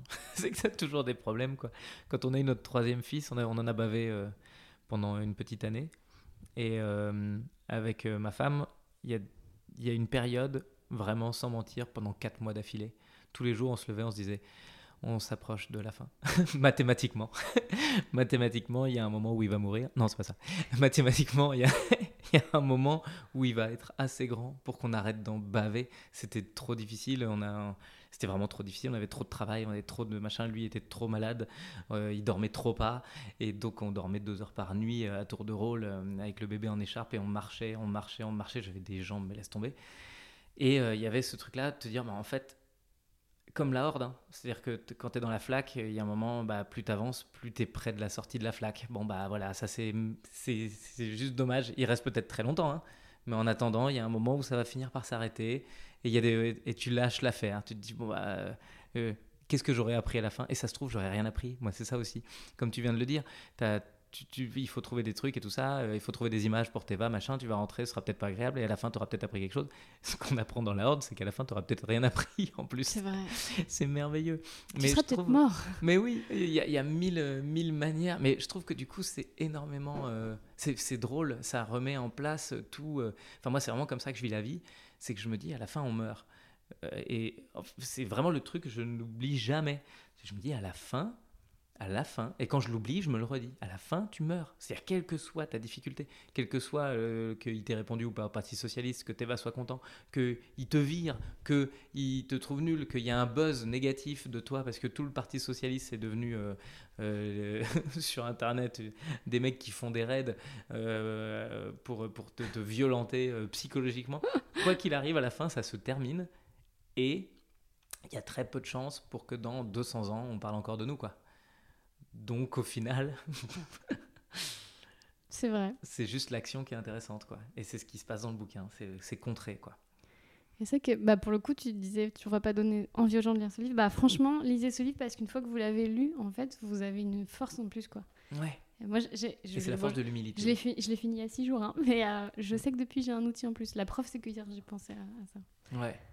Ouais. Et c'est la force de l'humilité, de l'humilité, de la résilience, de la persévérance et, et- et- et de la lucidité aussi, ce que tu Ouais. viens d'énoncer. vraiment. Ouais, la lucidité, le, le- l'abandon. Ça, c'est, c'est aussi bien de. Parce qu'on est en plus dans une société où il faut tout maîtriser. hein. Tu dois maîtriser ton image parce que c'est toi qui la montres sur tes réseaux. Donc, ça, c'est vraiment un truc. Tu dois. euh, et c'est un- quelque chose où moi, je suis bien content de ne pas avoir été pris au piège de ça. Il y a une période où euh, c'était presque les artistes qui devaient maîtriser leur image. Là, aujourd'hui, j'ai l'impression que ça s'inverse. C'est-à-dire que le public veut maîtriser son image pour essayer d'exister et montrer. euh, montrer, euh, euh, enfin, je vais pas dire le public, mais je veux dire plutôt toute cette nouvelle source des influenceurs qui deviennent des gens qui n'existent que par la maîtrise de leur image, là où l'artiste, lui, devient justement celui qui ne maîtrise pas son image, devient celui qui s'offre tel qu'il est, quoi, et celui qui, a l'humilité de montrer sa bêtise, sa, naïveté, euh, son, ses échecs euh, et son, son lâcher prise. Euh, je pense à ça parce qu'il y a un moment, pendant longtemps, j'ai vu beaucoup de collègues à moi faire très attention à l'image qu'ils avaient euh, aux, photos, par exemple, qui sont. euh, monde prend en photo sur un festival et euh, il y a énormément de, de- et j'en faisais partie, hein, de gens qui disaient moi je, je veux juste vérifier, voir la tête que j'ai, parce que en plus moi je fais du stand-up et on a tendance à utiliser que les photos où je fais des grimaces parce que c'est ça qui est rigolo en photo. Et résultat, toutes mes gueules sur internet, c'est moi qui fais des grimaces. Et donc j'ai l'air vraiment du mec qui fait du one-man show dans les années 80. Et il y a un moment, ça m'agressait, je me disais, mais c'est pas possible, c'est ça que tu retiens de mon travail, c'est cette grimace-là où je fais. Alors la grimace, elle vient pas pour rien, c'est pas une grimace, c'est un personnage poussé à son maximum qui donne ça. Et puis un moment, je me suis dit, euh, bah en fait, euh, arrête de gérer ton image, quoi. Enfin, et depuis, je ne me fais plus chier. je me dis, bah, ce qui transpire, ce qui se transpire, c'est ce qui transpire. Si toi, tu as vu que ça, de mon travail, c'est mes grimaces, eh ben, mets mes grimaces. Et puis, tant pis, on verra bien ce que ça donne à la fin. J'ai arrêté d'essayer de façonner ma carrière. Euh. Vraiment comme la Horde, quoi. C'est-à-dire je fais des trucs. Et, euh, et alors, le truc, c'est que la Horde, ils ont un objectif final. Moi, mon objectif final, c'est. euh, C'est on verra bien. Ok, un podcast feel good. De ouf. non, mais c'est beau ce que tu dis. C'est sympa. Euh, je précise que je suis très heureux dans la vie et que Bah oui. parce que non mais peut-être qu'il y a un doute là. Euh, mais c'est vrai que ce bouquin est un bouquin qui te fait regarder les choses en face. Et quand tu regardes les choses en face, tu as un peu moins de rigole dans la bouche comme on peut en avoir. Nous, on détourne. Notre boulot, c'est ça. Notre boulot, c'est de faire euh, ah ça a l'air nul hein. Mais en fait, regarde si tu le regardes ici, c'est marrant. Bah parfois, ça a l'air nul hein. Bah c'est vraiment nul hein. et c'est ce qui est marrant, c'est que ce soit nul. C'est ce qui est marrant, c'est le, le- la- l'ironie de ce truc. On t'a fait venir sur Terre pour faire ce que tu as envie et à la fin tu disparais. Bah, je trouve ça génial comme cadeau quoi. C'est le cadeau le plus inutile du monde quoi. Tu peux l'utiliser ou pas l'utiliser, toi qui vois. C'est vrai, non mais c'est fou. Non, t'as complètement raison. Euh, Pardon de t'embarquer dans ça. Non, non, mais moi je, parle à un- je, je pense à un milliard de trucs euh, quand tu parles et c'est très difficile pour moi de ne pas rentrer dans l'échange d'amis à amis parce que j'ai envie de te raconter un milliard de trucs. Mais Moi, moi, j'ai trop envie ça. Je fais des vidéos face caméra depuis trois mois parce qu'avant j'avais peur de, voir ma- de montrer ma tête Ouais. alors que les gens ils me voient à la, fin, à la télé, tu vois, c'est ridicule. Mais j'avais peur de montrer ma tête sur Instagram. Non, mais c'est Mais je ridicule. comprends tellement. je Et parce que j'ai 40 ans et que j'ai peur de ne plus jamais être choisie par le patriarcat. Non, mais, oui, c'est vrai. non, mais tu vois. Mais, Mais, mais du moment où t'en as rien à foutre, tu poses ta vidéo, tu dis et si je décidais de plus mettre de l'énergie là, tu vois l'énergie que tu récupères et tu dis tu sais quoi, je crois que ça vaut le coup, non Ouais. Oui, il y a des gens qui vont regarder, tu vois, elle a pris cher Christine, oh, bah, oh là là. Et en vrai, c'est pas ça qu'on se dit. Bah oui, mais ça, mais oui, mais il faut que j'arrive à me dire que si on se dit ça, c'est pas grave. Complètement, parce que c'est ça qui fait que ce sera pas ça qu'on se dit, bizarrement. tu ouais, vois. ouais, ouais, comme quand fait. tu sors dans la rue euh, en te disant putain j'ai pris du cul là, euh, je suis, je suis devenu, enfin moi tu vois j'ai pris un peu de poids cet été, ça me saoule. Ça se voit pas. Euh, ouais, bah, quand tu penses que ça se voit, ça se voit. C'est-à-dire que si tu sors en disant ah putain, encore là j'ai repris un petit peu du, poil de la bête et ça fait deux mois que je me suis remis au sport pour essayer de tout ça, mais euh, et puis en plus moi je prends pas un poids énorme, c'est-à-dire mais juste je ferme ma ceinture un cran plus loin, j'ai 40 piges. Et je me dis, bah, c'est le début de la fin en fait. Et je sors en me disant, c'est le début de la fin. Bah, je peux dire que tout le monde me regarde en se disant, c'est le début de la fin. Alors que tu sors en me disant, bah, euh, tout va bien. Tu vois, je pense à une photo que tu as publiée de toi, je peux en parler parce que tu l'as pu- publiée sur, sur Insta, où tu arrives avec. euh, Ah non, il y a eu deux trucs. Tu arrives avec Coucou, c'est ma crise de la quarantaine, où tu étais en maillot. euh, Ah ouais, là j'ai assumé, ouais. Et hyper joli sur la photo. Je me suis même pas posé la question de je sais pas quoi, mais c'était tellement marrant de, de l'annoncer comme ça. Et deuxième truc où t'as- je crois que tu parles d'un rencard que tu as avec un gars et que tu as 40 ans, donc tu plus, t'as plus de. Ah, je dis toute la vérité. Ouais. Euh, Non, c'était pas toute la vérité, c'est sexuellement, euh, ça va. Je suis à l'aise dans mon corps et j'ai pas, euh, j'ai pas, j'ai pas peur de. Je sais plus comment t'avais Non, je disais, euh, euh, spoiler, je vais coucher avec toi. Ouais. Euh, j'ai 40 ans, j'ai une sexualité débridée, ce qui va m'autoriser dès le lendemain à devenir chiante. Ouais, et ben je trouvais tout cet axe hyper intéressant parce que parce qu'en fait euh, il y a un lâcher prise quoi. Il y a le le truc de bah en fait je suis comme ça. Et en fait t'es vachement intéressante comme ça, tu vois. Ah, Enfin, toujours été Bah, c'est très nouveau et pour je t'ai toujours perçu comme ça aussi. Ah, ben ça me touche beaucoup ce que tu dis. Euh, on va passer aux citations. Ouais. Alors, je- je- j'ai un peu, j'ai un peu J'ai triché. vraiment euh, fait un truc de télé. Ouais. Alors, ouais, j'ai- je dis juste à mes auditeurs, euh, par souci de transparence, j'ai un peu triché sur celle-là, parce que d'habitude, en fait, j'en note au fur et à mesure de ma... De ma... Et là, en fait, l'é- l'écriture est tellement complexe. Ouais. C'est difficile d'extraire des choses que je suis allée sur Babelio et j'ai sorti des, les, les plus... euh, des phrases courtes et efficaces. Oui, c'est vrai que c'est que moi, difficile. je pouvais pas vraiment... euh, que Bah, j'étais tellement fait- prise dans un flot que c'était difficile pour moi de les extraire. J'ai fait cet exercice aussi et j'ai galéré pour trouver des trucs. euh, Ouais. J'avais des pavés, j'avais des descriptions, euh, j'avais plein Et de pourquoi choses. je dis ça? Parce que je saurais pas forcément à qui appartient les phrases. D'accord. tu vois, parce que si tu me dis qui c'est qui dit ça, je saurais pas te répondre. Et après, on Donc je dira. te dirai pas cette phrase. Après, on dira que je suis incompétente. Mais voilà. Donc, mais on peut deviner. Puis je après, on dira que toutes les femmes sont incompétentes et ça prouve bien que le patriarcat, ça vient pas de nulle complètement. part. Et du coup, on va, Voilà. on va nous retirer notre droit de On donc ce aura sera plus. à cause de toi. Et oui, donc Ouais. joins-moi cette idée. Donc voilà, je t'invite. Et je pioche au hasard, je, Euh, je les pioche toutes au Oui, bah, final de toute façon, on les fera toutes. Ouais, Ok, ouais. d'accord. Alors on va attaquer par... Ce que tu n'as pas conquis avec ton âme, n'espère pas le recevoir de quiconque. Bah alors ça, je n'ai aucune idée de qui c'est, mais je pense que c'est Sauve. Euh, et je trouve, bah, c'est exactement un excellent résumé du, du livre. hein. Si tu rencontres pas les neuf formes de vent, si t'as pas euh, rencontré les neuf formes, il n'y a aucune, aucune chance que quand tu arrives en extrême amont, tu la réponse. Ouais, je trouve que c'est- c'est très beau. Et puis ça se, ça se vérifie dans la vie. Et on en a suffisamment parlé pendant tout, tout le démarrage pour que je reparte pas pendant 20 minutes dessus. Je te propose d'en retirer une autre. Ah oui, bah écoute, vas-y. N'acceptez pas que l'on fixe ni qui vous êtes, ni où rester. Magnifique. Euh, génial. Et je vais faire la résonance avec euh, ce, qui, se passe dans nos carrières aujourd'hui. Je pense qu'on arrive à un moment hyper intéressant, nous. C'est qu'on arrive au moment d'Internet où rien n'est fixé. Là où euh, il y a 20 ans, t'émergeais en télé. Et quand t'arrives en télé, t'es fixé. C'est-à-dire que quand d'un coup t'es connu, au moment où t'exploses, tout le monde te voit, tout le monde fait Ah, lui ou elle, c'est ça. Et tu vas rester ça toute ta vie. Dubosc, il va rester Dubosc, ou, il va, ou en tout cas, il a une, une espèce de, poids à porter, euh, ou Elise Moon, ou enfin tu vois, tout le monde a ce truc-là, tu- es cette personne et puis c'est tout, et on t'a fixé à cet endroit-là. C'est la télé qui t'a fixé à cet endroit-là, puisque c'est la télé qui t'a exposé à cet endroit-là, que des millions de personnes t'ont vu, et puis ils n'ont pas forcément l'occasion de te voir évoluer. Là où euh, moi j'adore notre liberté qu'on a sur Internet, et notamment, c'est moi ce qui me réjouit le plus dans ce que je fais sur YouTube, c'est qu'en fait, euh, entre ma première vidéo et la dernière, j'en ai fait 250, hein, tu vois, euh, 237 pour être précis, plus les stand-up de salon. Mais je veux dire, tout ce que j'ai fait, en fait, il y a une véritable évolution. Je suis jamais fixé. Il y a des semaines où j'ai pas envie de parler de ça, il y a des semaines où j'ai envie de faire du storytelling, il y a des semaines où j'ai envie de faire un personnage, il y a des semaines où j'ai envie. Et en vérité, du coup, je ne suis pas fixe, euh, puisque les gens ont l'occasion de me voir pour ce que je propose.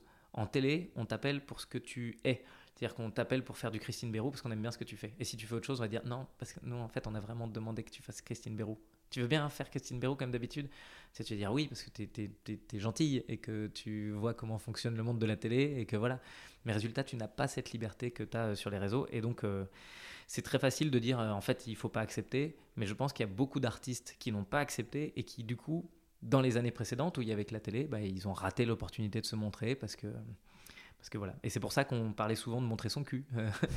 tu sais, notre début de carrière, c'était ça. C'était euh, parce que nous, on, deuxième spoiler, mais on s'est rencontrés en 2010 euh, ou peut-être même un peu avant. Attends, tu rigoles? On s'est rencontrés en 2007. C'était mon premier concours du monde, la route du rire. Ah bah voilà, eh bah ouais. je, le, mettais en 2010 moi. Non, 2007, non, la, la, première fois que j'ai fait un tremplin d'humour, c'est toi qui as gagné. À Nantes? Ouais, c'était à Nantes, ouais. Ah, t'étais dans le concours? Oui, oui. Ah, j'avais l'impression que c'était l'année d'après où moi je venais en parrain ou un truc comme ça. Euh, ah non, non, t'étais candidat et après l'année ah d'après, euh, effectivement, euh, t'étais, étais guest ou je sais pas quoi sur Juste pour rire. Non, ah Nantes, oui, c'était ça. Ouais. Ah, et c'est là que j'étais. Ah non, je présentais peut-être la soirée, il me semble. Je sais plus, ouais, ouais, ouais. Bon, bref, mais en tout cas, on s'est croisés à ce moment-là, donc effectivement, c'est un bout de temps qu'on se connaît. Et à l'époque, le seul moyen, c'était de t'adapter aux médias pour pouvoir exister. Et donc, euh, il n'y avait, pas, on euh, parle comme des vieux, mais euh, déjà, il n'y avait pas Instagram, tout ça. Facebook, c'était les débuts, débuts, débuts. Et, c'était mal vu, ouais, et c'était mal vu de se montrer. Parce qu'il y avait encore la génération de nos parents qui disaient Tu vas vraiment montrer ta tête sur Internet et tout machin. Et c'était pas bien vu de, de se montrer. Et c'est là que des gens qui en avaient rien à foutre ont pris, comme, comme Norman ou Natou, on se dit quoi, j'en ai rien à foutre. Ils ont fait de la création, et puis c'est tout, ils ont fait leur truc. c'est eux qui avaient raison, ouais. Ils ont créé un mouvement, ouais. Ouais, complètement. c'est marrant. Et, euh, mais du coup, effectivement, on n'est pas fixé. Et encore, Norman et Natou, euh, c'est Natou, enfin oui, bref, euh, ils ont aussi émergé à un moment où il y avait encore de la télé, donc on les présentait encore comme des youtubeurs. Et résultat, aujourd'hui, ce sont des youtubeurs. Tu vois, ils vont avoir hmm. du mal à sortir de cette. Mais d'ailleurs, dans la horde aussi, c'est à la fois frustrant et à la fois, c'est ils ont chacun, donc ils se tatouent euh, leur métier sur eux. Et, et, en fait, la, plus grosse punition qui peut leur arriver, c'est la déchéance. ils se font arracher leur tatouage si jamais ils, ils, faillissent. Et eux, c'est difficile pour eux de se réinventer parce que quoi qu'ils fassent, ils sont toujours la feuleuse, le cueilleur, le, le, fauconnier. Et, c'est très difficile pour eux de. Et puis il va trouver ton utilité quoi. Ça fait 30 ans que je suis Golgoth. Euh, du coup, on m'a dit d'arrêter. Bon bah alors. Faire un petit CAP pâtisserie.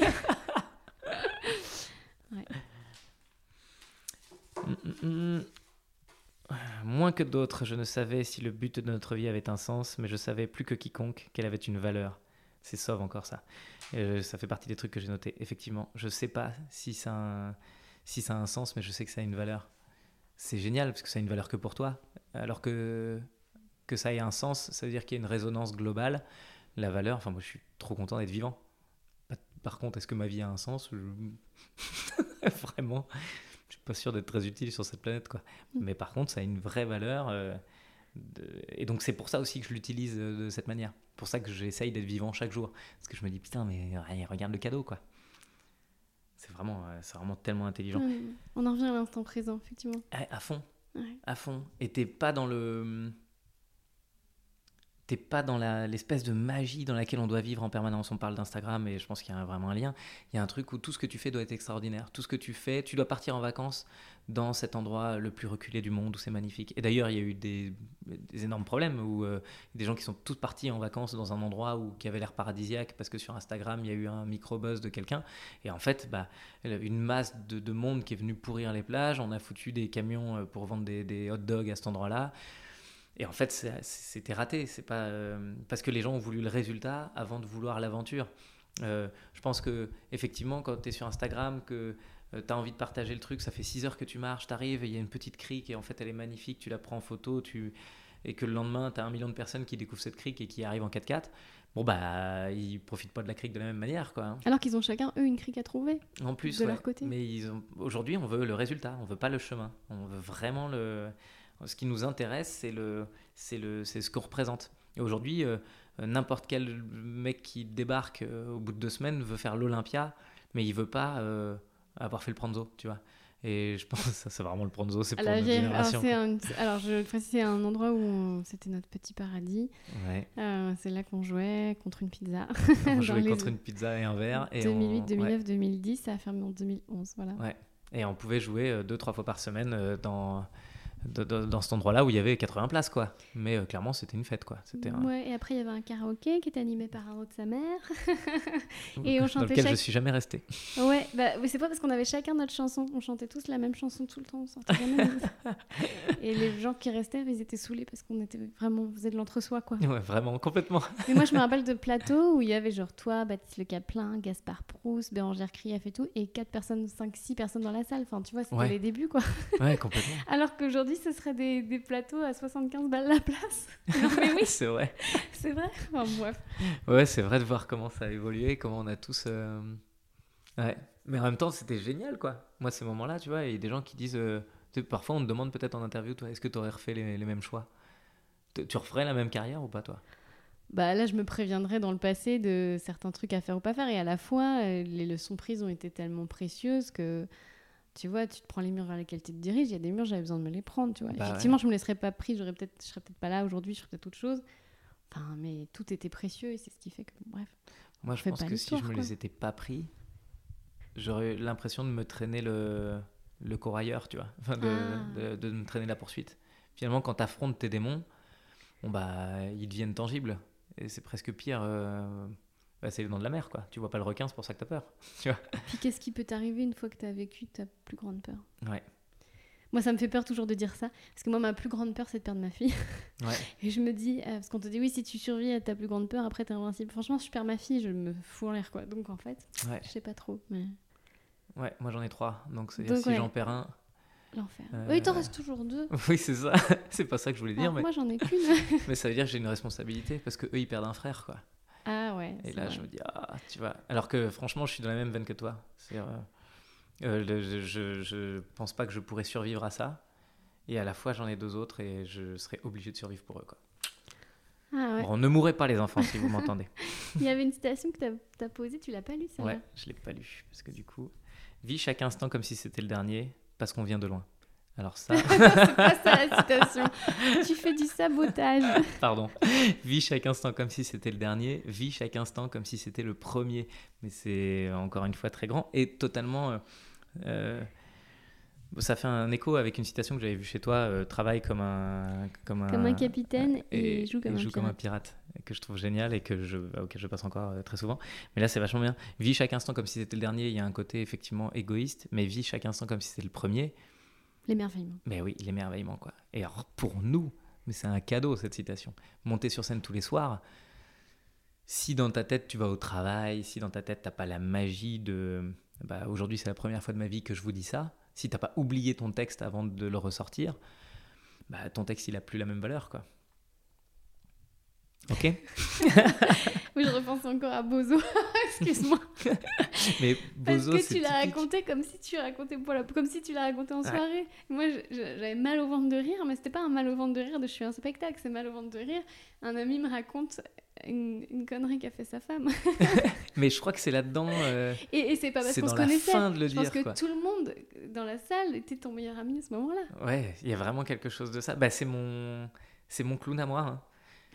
C'est-à-dire que non, mon, mon personnage sur scène, c'est que moi, si je ne dis pas les choses avec cette soif de vous le dire, c'est-à-dire si je n'ai pas oublié le truc, moi, vraiment, ce qui se passe dans mon cerveau au moment où je raconte mes histoires, c'est oh putain, faut que je te raconte quelque chose. Donc, si je sais qu'il faut que je dise oh putain, faut que je te raconte quelque chose, je vais pas le jouer correctement. Donc, j'oublie quoi. Et vraiment, euh, tout mon spectacle, je ne, j'oublie ce que j'ai à dire dans la minute qui suit. Je suis pas du tout en maîtrise. Euh, je l'ai évidemment appris comme un porc au début, mais je suis je- vraiment. euh, Je T'es très en- précis dans ta mise en scène. hein. euh, Ouais, et encore que euh, Ah, si tu m'avais vu le donne. lendemain et le surlendemain, je suis pas précis de la même manière, quoi. Ouais. En fait, je suis, je suis toujours dans l'instant quand je suis sur le, sur le, plateau. Et je le dis avec beaucoup de facilité parce que ça n'a pas toujours été le cas. C'est une lutte hein, pour nous. Mais sur ce spectacle-là, Focus, j'arrive jour après jour depuis, ça fait 150 dates, je pense. je suis encore comme si c'était la première. Mais ça demande une déconnexion de cerveau. Mais je suis content, c'est vraiment ça que je vise. Et c'est surtout pour arriver à cet endroit-là parce que je pense que c'est ça mon clown. C'est pas d'avoir un texte d'une rigueur. Enfin voilà, clairement, je suis pas, je suis pas Gaspard Proust. Euh, mais ma force à moi, c'est que quand je te parle, je te parle pour de vrai, quoi. Ah, ça, je confirme. Et tu parles pour de vrai à des milliers de personnes. Voilà. et que chaque personne se dit putain, il me parle à moi. Moi, c'est ça que j'aime bien. C'est m'imaginer, euh, parce que moi j'aime bien ça. Par exemple, tu vois un truc tout bête, mais j'ai vu un spectacle il n'y a pas longtemps où le gars disait euh, Hier, ils n'ont pas réagi comme ça. Je dis Mais je veux pas savoir ça, moi. Ah oui, t'as envie d'être. c'est comme si tu couches avec un mec et qui te dit euh, Oh bah hier j'étais avec Julie et. Je suis ton premier coup. Moi j'ai envie, envie que tu m'aies défloré, que je t'ai défloré, j'ai envie qu'il se passe quelque chose de merveilleux. Me dis pas que hier t'as vécu la même chose. Ah. Parce que t'as pas vécu la même chose, normalement. Normalement, tu t'as vécu autre chose, quoi. Savoir renoncer est parfois un plus haut signe de grandeur que de s'entêter dans l'absurde.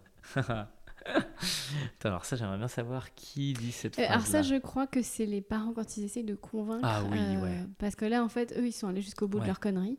Ils ont 70 ans, ils sont fatigués. Et ils essayent, eux qui ont motivé leurs enfants, qui ont mis leurs enfants dans cette merde, ils essayent maintenant de les convaincre d'en sortir. Mais pour les enfants, c'est vraiment what the fuck, je suis là pour toi, en fait. Ouais. je suis en train de ramasser les conneries que t'as pas pu faire. Ouais. Ouais. Mais c'est vrai. Hein. C'est une citation euh, qui est aussi comment dirais-je, tu peux ne pas être d'accord avec quoi.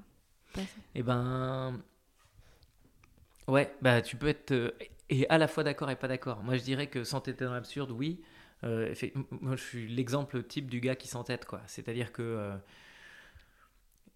on est tous les exemples types des gens qui s'entêtent. Il y a certains artistes où il y avait une évidence. Il y a des mecs qui montent sur le plateau et tu dis oui, bon bah voilà, toi ta carrière elle est faite quoi. toi et moi, je, je pense qu'on est dans la plutôt catégorie des besogneux, quoi. Dans la catégorie des gens qui. On n'a pas eu de cadeau, quoi. Il a pas. Euh, mais qu'est-ce qu'on s'est amusé à avoir une marge de progression Bah voilà. Et en fait, c'est ça. Du coup, d'un certain côté, je me suis entêté dans quelque chose de complètement absurde. Parce que ma carrière, elle n'était pas écrite d'avance. Euh, c'était absurde d'imaginer que je pouvais. Et en même temps. Euh, et en même temps, parfois, effectivement, c'est bien aussi d'avoir, de regarder les choses en face. C'est souvent quelque chose que je me dis. Euh, là, en ce moment, j'ai des problèmes, euh, des problèmes de réflexion sur ma tournée de dans deux ans, où je suis en train de me dire est-ce que c'est ça qu'il faut faire ou pas? Et donc, mon exercice, c'est tu te mets en face, tu regardes les choses en face, tu regardes frontalement. Est-ce que ma notoriété c'est ça? Est-ce qu'il y a des chances que j'arrive à ça plus tard? Tu découpes, tu mesures, et ensuite, une fois que tu as fait ça, je rigole parce que c'est un, mec que j'ai découvert sur YouTube qui dit ça, Yann Darwin, tu découpes et tu mesures.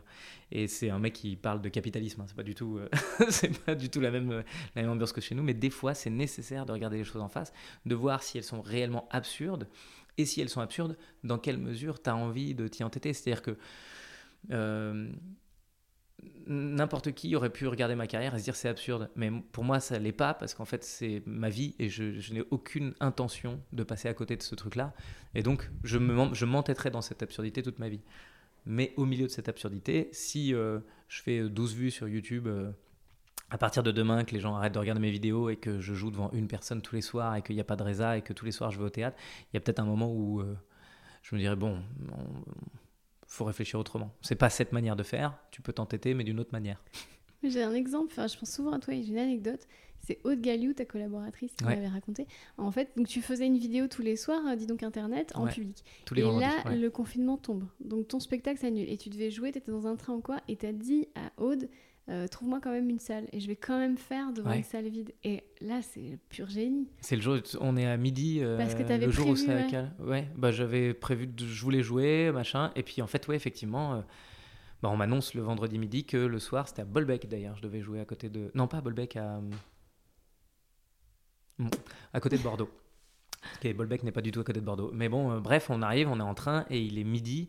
Et j'arrive vers midi euh, quand je joue le Dis donc le soir parce que je l'écris dans, dans, le train dans la matinée. Après, on déjeune et j'ai toute l'après-midi pour le peaufiner, l'apprendre. Et euh, en général, c'est plutôt j'arrive à, à, midi et en fait, je suis trop dans la merde et il faut que je l'écrive. Mais ce coup-ci, c'était pas tout à fait ça. J'avais commencé à jeter quelques bases, je savais de quoi j'avais envie de parler. Et puis, et puis effectivement, j'arrive à Bordeaux et puis là, on est en train de manger et puis d'un coup, il y a le patron du restaurant qui me reconnaît, qui dit vous, êtes au courant que ce soir ça craint quoi? Et je regarde le truc, effectivement, il y a les annonces du gouvernement, et ce soir c'est fermé. Donc ce soir je ne peux pas jouer alors que j'ai ma vidéo qui doit sortir demain. Et euh, il s'avère qu'on est à Bordeaux, c'est quand même une assez grande ville. Je savais, euh, et j'avais tous les outils pour trouver une salle. Bon bah voilà quoi, jouer dans une salle vide, ça me semblait vraiment rigolo. Et du coup, on a fait, on a même refait le son du, du, du générique où euh, je l'ai fait sans personne dans la salle. Vous avez encore 5 minutes Puis il y a mon régisseur derrière qui faisait ta gueule. ouais, tous dans ton coude. Ouais. Et c'était ça le générique pour cette occasion-là. Mais la forme a rejoint le fond, parce que pour le coup, tu incarnais très très bien ce qui s'était passé ouais. ce week-end-là. Et puis du coup, bah, je joue, j'ai pas de rire, euh, je fais le montage derrière. Et effectivement, euh, en fait, c'est pas ignoré, quoi. Tu prends, tu prends les conditions d'aujourd'hui, quoi. Après, pour le vrai confinement, ça a été plus compliqué. J'avais pas, euh, j'avais, je savais que ça m'éloignerait de mes enfants de continuer à être hyper créatif, et donc j'ai pris la décision de ne pas l'être, en me disant, bah écoute, je reviendrai quand je reviendrai, mais au moins pendant le confinement, je l'ai passé en famille, et c'était, j'ai passé un excellent confinement. C'est pas ce que m'a dit ta femme. une menteuse de toute façon. Il reste une petite citation. Nous prenons chaque saison davantage la couleur de ce qui nous traverse. Alors là, D'où est-ce que ça vient ça, la couleur de ce qui nous traverse? Parce que là, pour le coup, ça peut être premier degré parce que eux, ils sont, euh, bah, ils vieillissent, donc chaque saison ils prennent une année. Puis ils encaissent aussi. Hein. Le il y a vent, des membres euh, cassés. Le vent, le sable. Il y a l'autre qui, qui, qui, se transforme en arbre. Enfin, je veux dire, euh, il... non mais ils gardent des blessures Dit comme ça, c'est super drôle. T'en as, ils ils encaissent, aussi, se transforment en arbre. mais t'en as, ils se blessent au début, ils en parlent pas en tout long parce qu'il y a des blessures de guerre, il y a les blessures intimes, il y a les blessures psychologiques. Ouais. Ouais. Bah oui, c'est vrai, hein, c'est juste l'expérience. Mais en plus, c'est premier degré aussi sur la couleur réelle. C'est-à-dire que ces mecs, ils se prennent du sable dans la tronche, quoi. C'est gris, c'est gris, c'est fade, ça te, ça t'arrache le visage et ils vieillissent en même temps, donc ça leur creuse leurs rides, ça leur creuse leur, euh, euh, ouais, ça, leur creuse leur énergie, quoi. Mais nous, j'ai, cette citation, elle me parlait parce que je trouve, donc euh, je parle des gens avec qui on a débuté, tout le monde n'a pas vieilli de la même façon. Mm. Et, euh, et, tu vois, par exemple, j'étais avec Bérangère Krief il y a deux jours et euh, elle, elle, me parlait et j'écoutais, mais en même temps, je me disais, c'est fou cette luminosité qui mm. émane d'elle. Toujours, ouais. Et cette, euh, cette énergie et cette, ce grand, ces, grands yeux ouverts sur le monde et tout. Puis tu en as d'autres que je citerai pas, bien sûr, où ils sont quand même gagnés par l'aigreur. et, et, ils ont perdu beaucoup d'eux-mêmes, en fait. Bah, hyper difficile parce que du coup, l'objectif était d'arriver en extrême amont, pas de rencontrer les neuf formes de vent. Tu vois, je pense que notre objectif, il doit être, il doit être là-dedans. C'est-à-dire quand, quand ton objectif, c'est de, c'est de rencontrer les neuf formes de vent pour être prêt quand tu arriveras euh, à l'extrême amont, ça change tout dans ta manière de faire, quoi. Je pense que quand tu es créatif, euh, bah, mais ça, ça vaut même à micro-échelle. C'est-à-dire que tu, dirais, toi, tu sais ce que c'est que l'inspiration. Tu sais à quel point ça n'existe pas, en fait. Tu te mets devant ton ordinateur et t'écris. Et pendant que t'écris, bah, l'inspiration, elle pointe le bout de son nez et puis il s'avère que tu es au travail, donc ça tombe bien. Mais si t'es pas devant ton ordinateur, l'inspiration, tu peux l'attendre, mais alors des siècles, quoi. T'as jamais eu une idée dans le métro ou dans la voiture? Moi, ça m'arrive souvent. Ah ouais, non, j'ai pas. Non, moi, je suis très... Euh, j'ai pas, mais aussi parce que... Euh, euh, enfin, j'ai pas... C'est compliqué. Ça résonne avec des trucs que j'ai déjà. C'est-à-dire que j'y suis quand même, tu vois. Je suis pas en mode abandon. J'ai pas d'idée pendant que je suis en train de faire du sport. Euh, je fais autre chose, tu vois. J'ai pas d'idée pendant que je suis avec les enfants.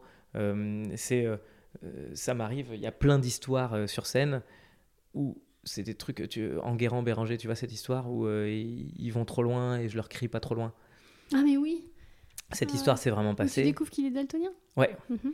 Et cette histoire s'est vraiment passée, sauf que au moment où je le vis et que je me marre à les appeler, euh, je les appelle pas par leur prénom et je crie très fort dans la rue, parce que comme ils veulent pas m'écouter, ma manière de me faire entendre, c'est Eh oh, eh oh, les deux Et en fait, je parle tellement bêtement et tout ça qu'ils finissent par se dire Merde, il faut qu'on aille le calmer, quoi. Faut qu'on le retrouve, notre père, parce que là, ils ont même pas peur de se faire engueuler, juste ils ont la honte, quoi. Et donc, euh, donc ils reviennent. Et bah, ce truc-là, c'est vraiment passé. On s'est vraiment marré avec Marion quand ça s'est arrivé dans la rue, mais je l'ai écrit peut-être deux mois après.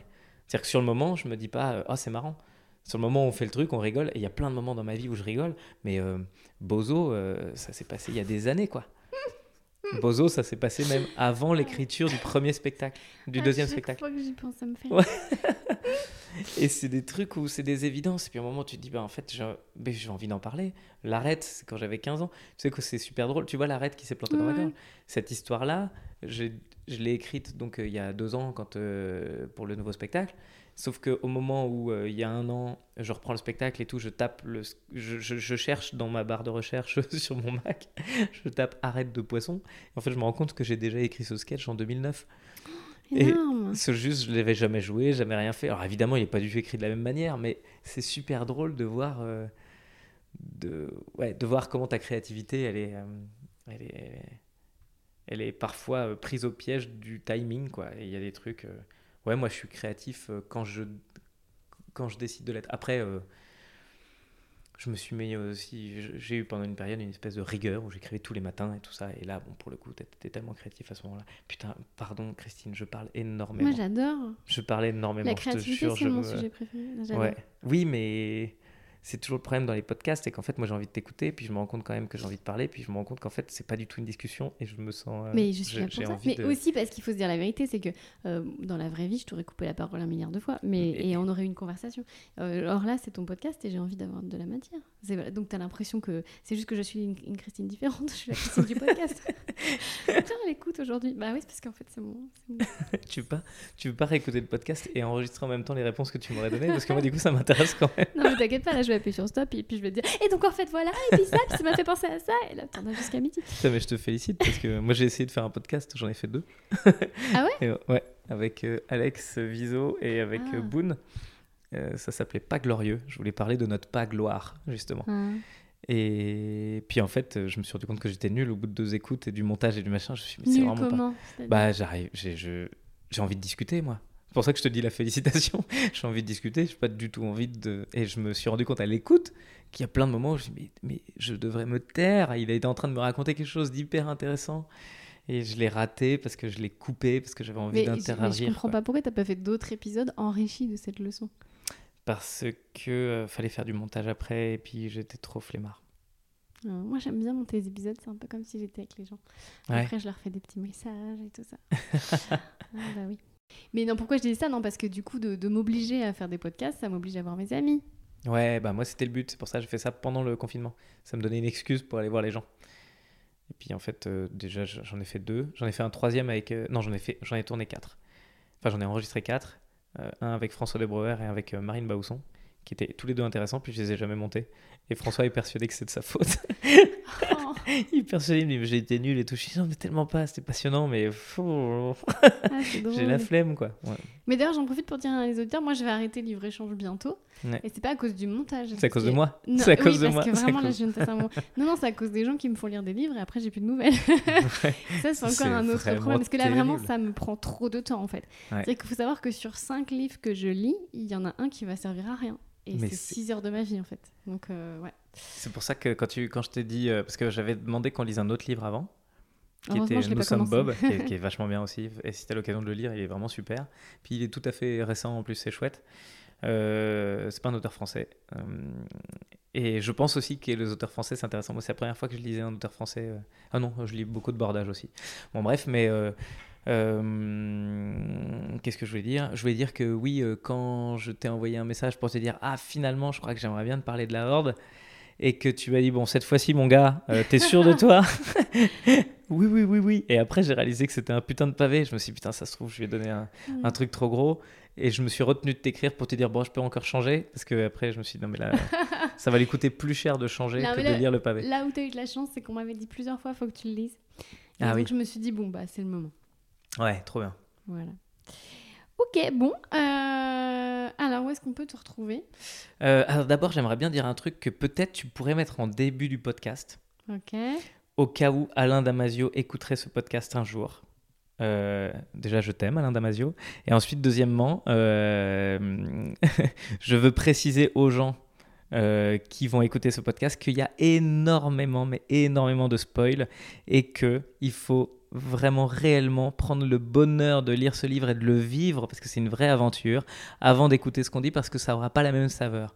C'est ce que j'ai fait à chaque fois que je vois un, bouquin de science-fiction qui est adapté au cinéma, je lis d'abord le livre, et en vrai, je suis très content de lire d'abord le livre. J'ai imposé à mes enfants de lire Harry Potter avant de voir Harry Potter, et je pense que c'est un peu la même aventure que nous, nous devons vivre aujourd'hui. Si vous écoutez ce podcast, euh, je vous en supplie, laissez-vous l'occasion de découvrir ce bouquin comme l'œuvre que moi j'ai découverte euh, avant que j'ai découvert. Ah, où est-ce qu'on accorde là? Putain. Bon bah voilà, comme ça vous verrez en plus ma médiocrité en grammaire.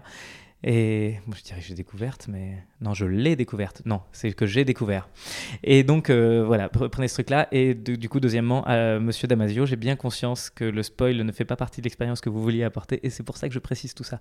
je t'aime je t'ai pas coupé parce que je me suis dit, bah ça, je vais le mettre en intro et je parle jamais dans l'intro. Ah, ok. c'est pour ça que j'étais en train de te faire des fuck avec les doigts. de toi avec ta grammaire.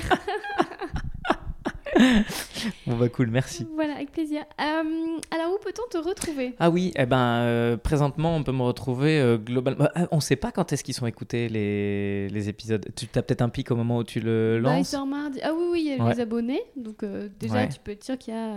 Bah, c'est quoi en fait Je veux dire, vous pouvez me retrouver sur verino.fr. Comme ça. Ça, c'est intemporel. A priori, euh, il y a peu de chances que j'abandonne Internet, un de ces quatre. Et dessus, vous verrez toutes les vidéos que je fais ou que j'ai fait si vous écoutez ce podcast dans 50 ans. Et vous verrez tous les spectacles que je fais ou que j'ai fait si vous écoutez ce podcast dans 50 ans. Car j'en suis certain, dans 50 ans, on aura très envie d'écouter Christine Béraud et Verino parler. Mais imagine, on meurt dans un truc horrible. Les gens, tu sais, ils auront envie de nous écouter pour voir si. Putain. Si je meurs dans un truc horrible, il faut que je te laisse mes droits euh, à quelque chose. Tu vois, que ce soit rentable cet échange qu'on se dise putain, mais du coup ça a buzzé. Et du coup, c'est, euh, tu peux gagner beaucoup d'argent avec ma mort. Tu vois ce que je veux dire? On gagne pas d'argent avec un podcast. Ouais, c'est vrai. c'est peut-être aussi pour ça que j'ai arrêté. merci beaucoup, Verino. avec grand plaisir, merci. Merci d'avoir écouté ce podcast jusqu'au bout. Oui, c'est vrai que les podcasts, ça ne rapporte pas d'argent, mais la plus belle des richesses, ma plus belle des richesses, c'est vous. Non, c'est vrai en plus. La semaine prochaine, je recevrai la comédienne Élise Larnicole, ancienne membre de la troupe des Robins des Bois que ma génération connaît bien et qui nous emmènera 120 rue de la Gare aux côtés de Nestor Burma dans un roman signé bien sûr par Léo Mallet. D'ici là, prenez soin de vous et de votre bibliothèque.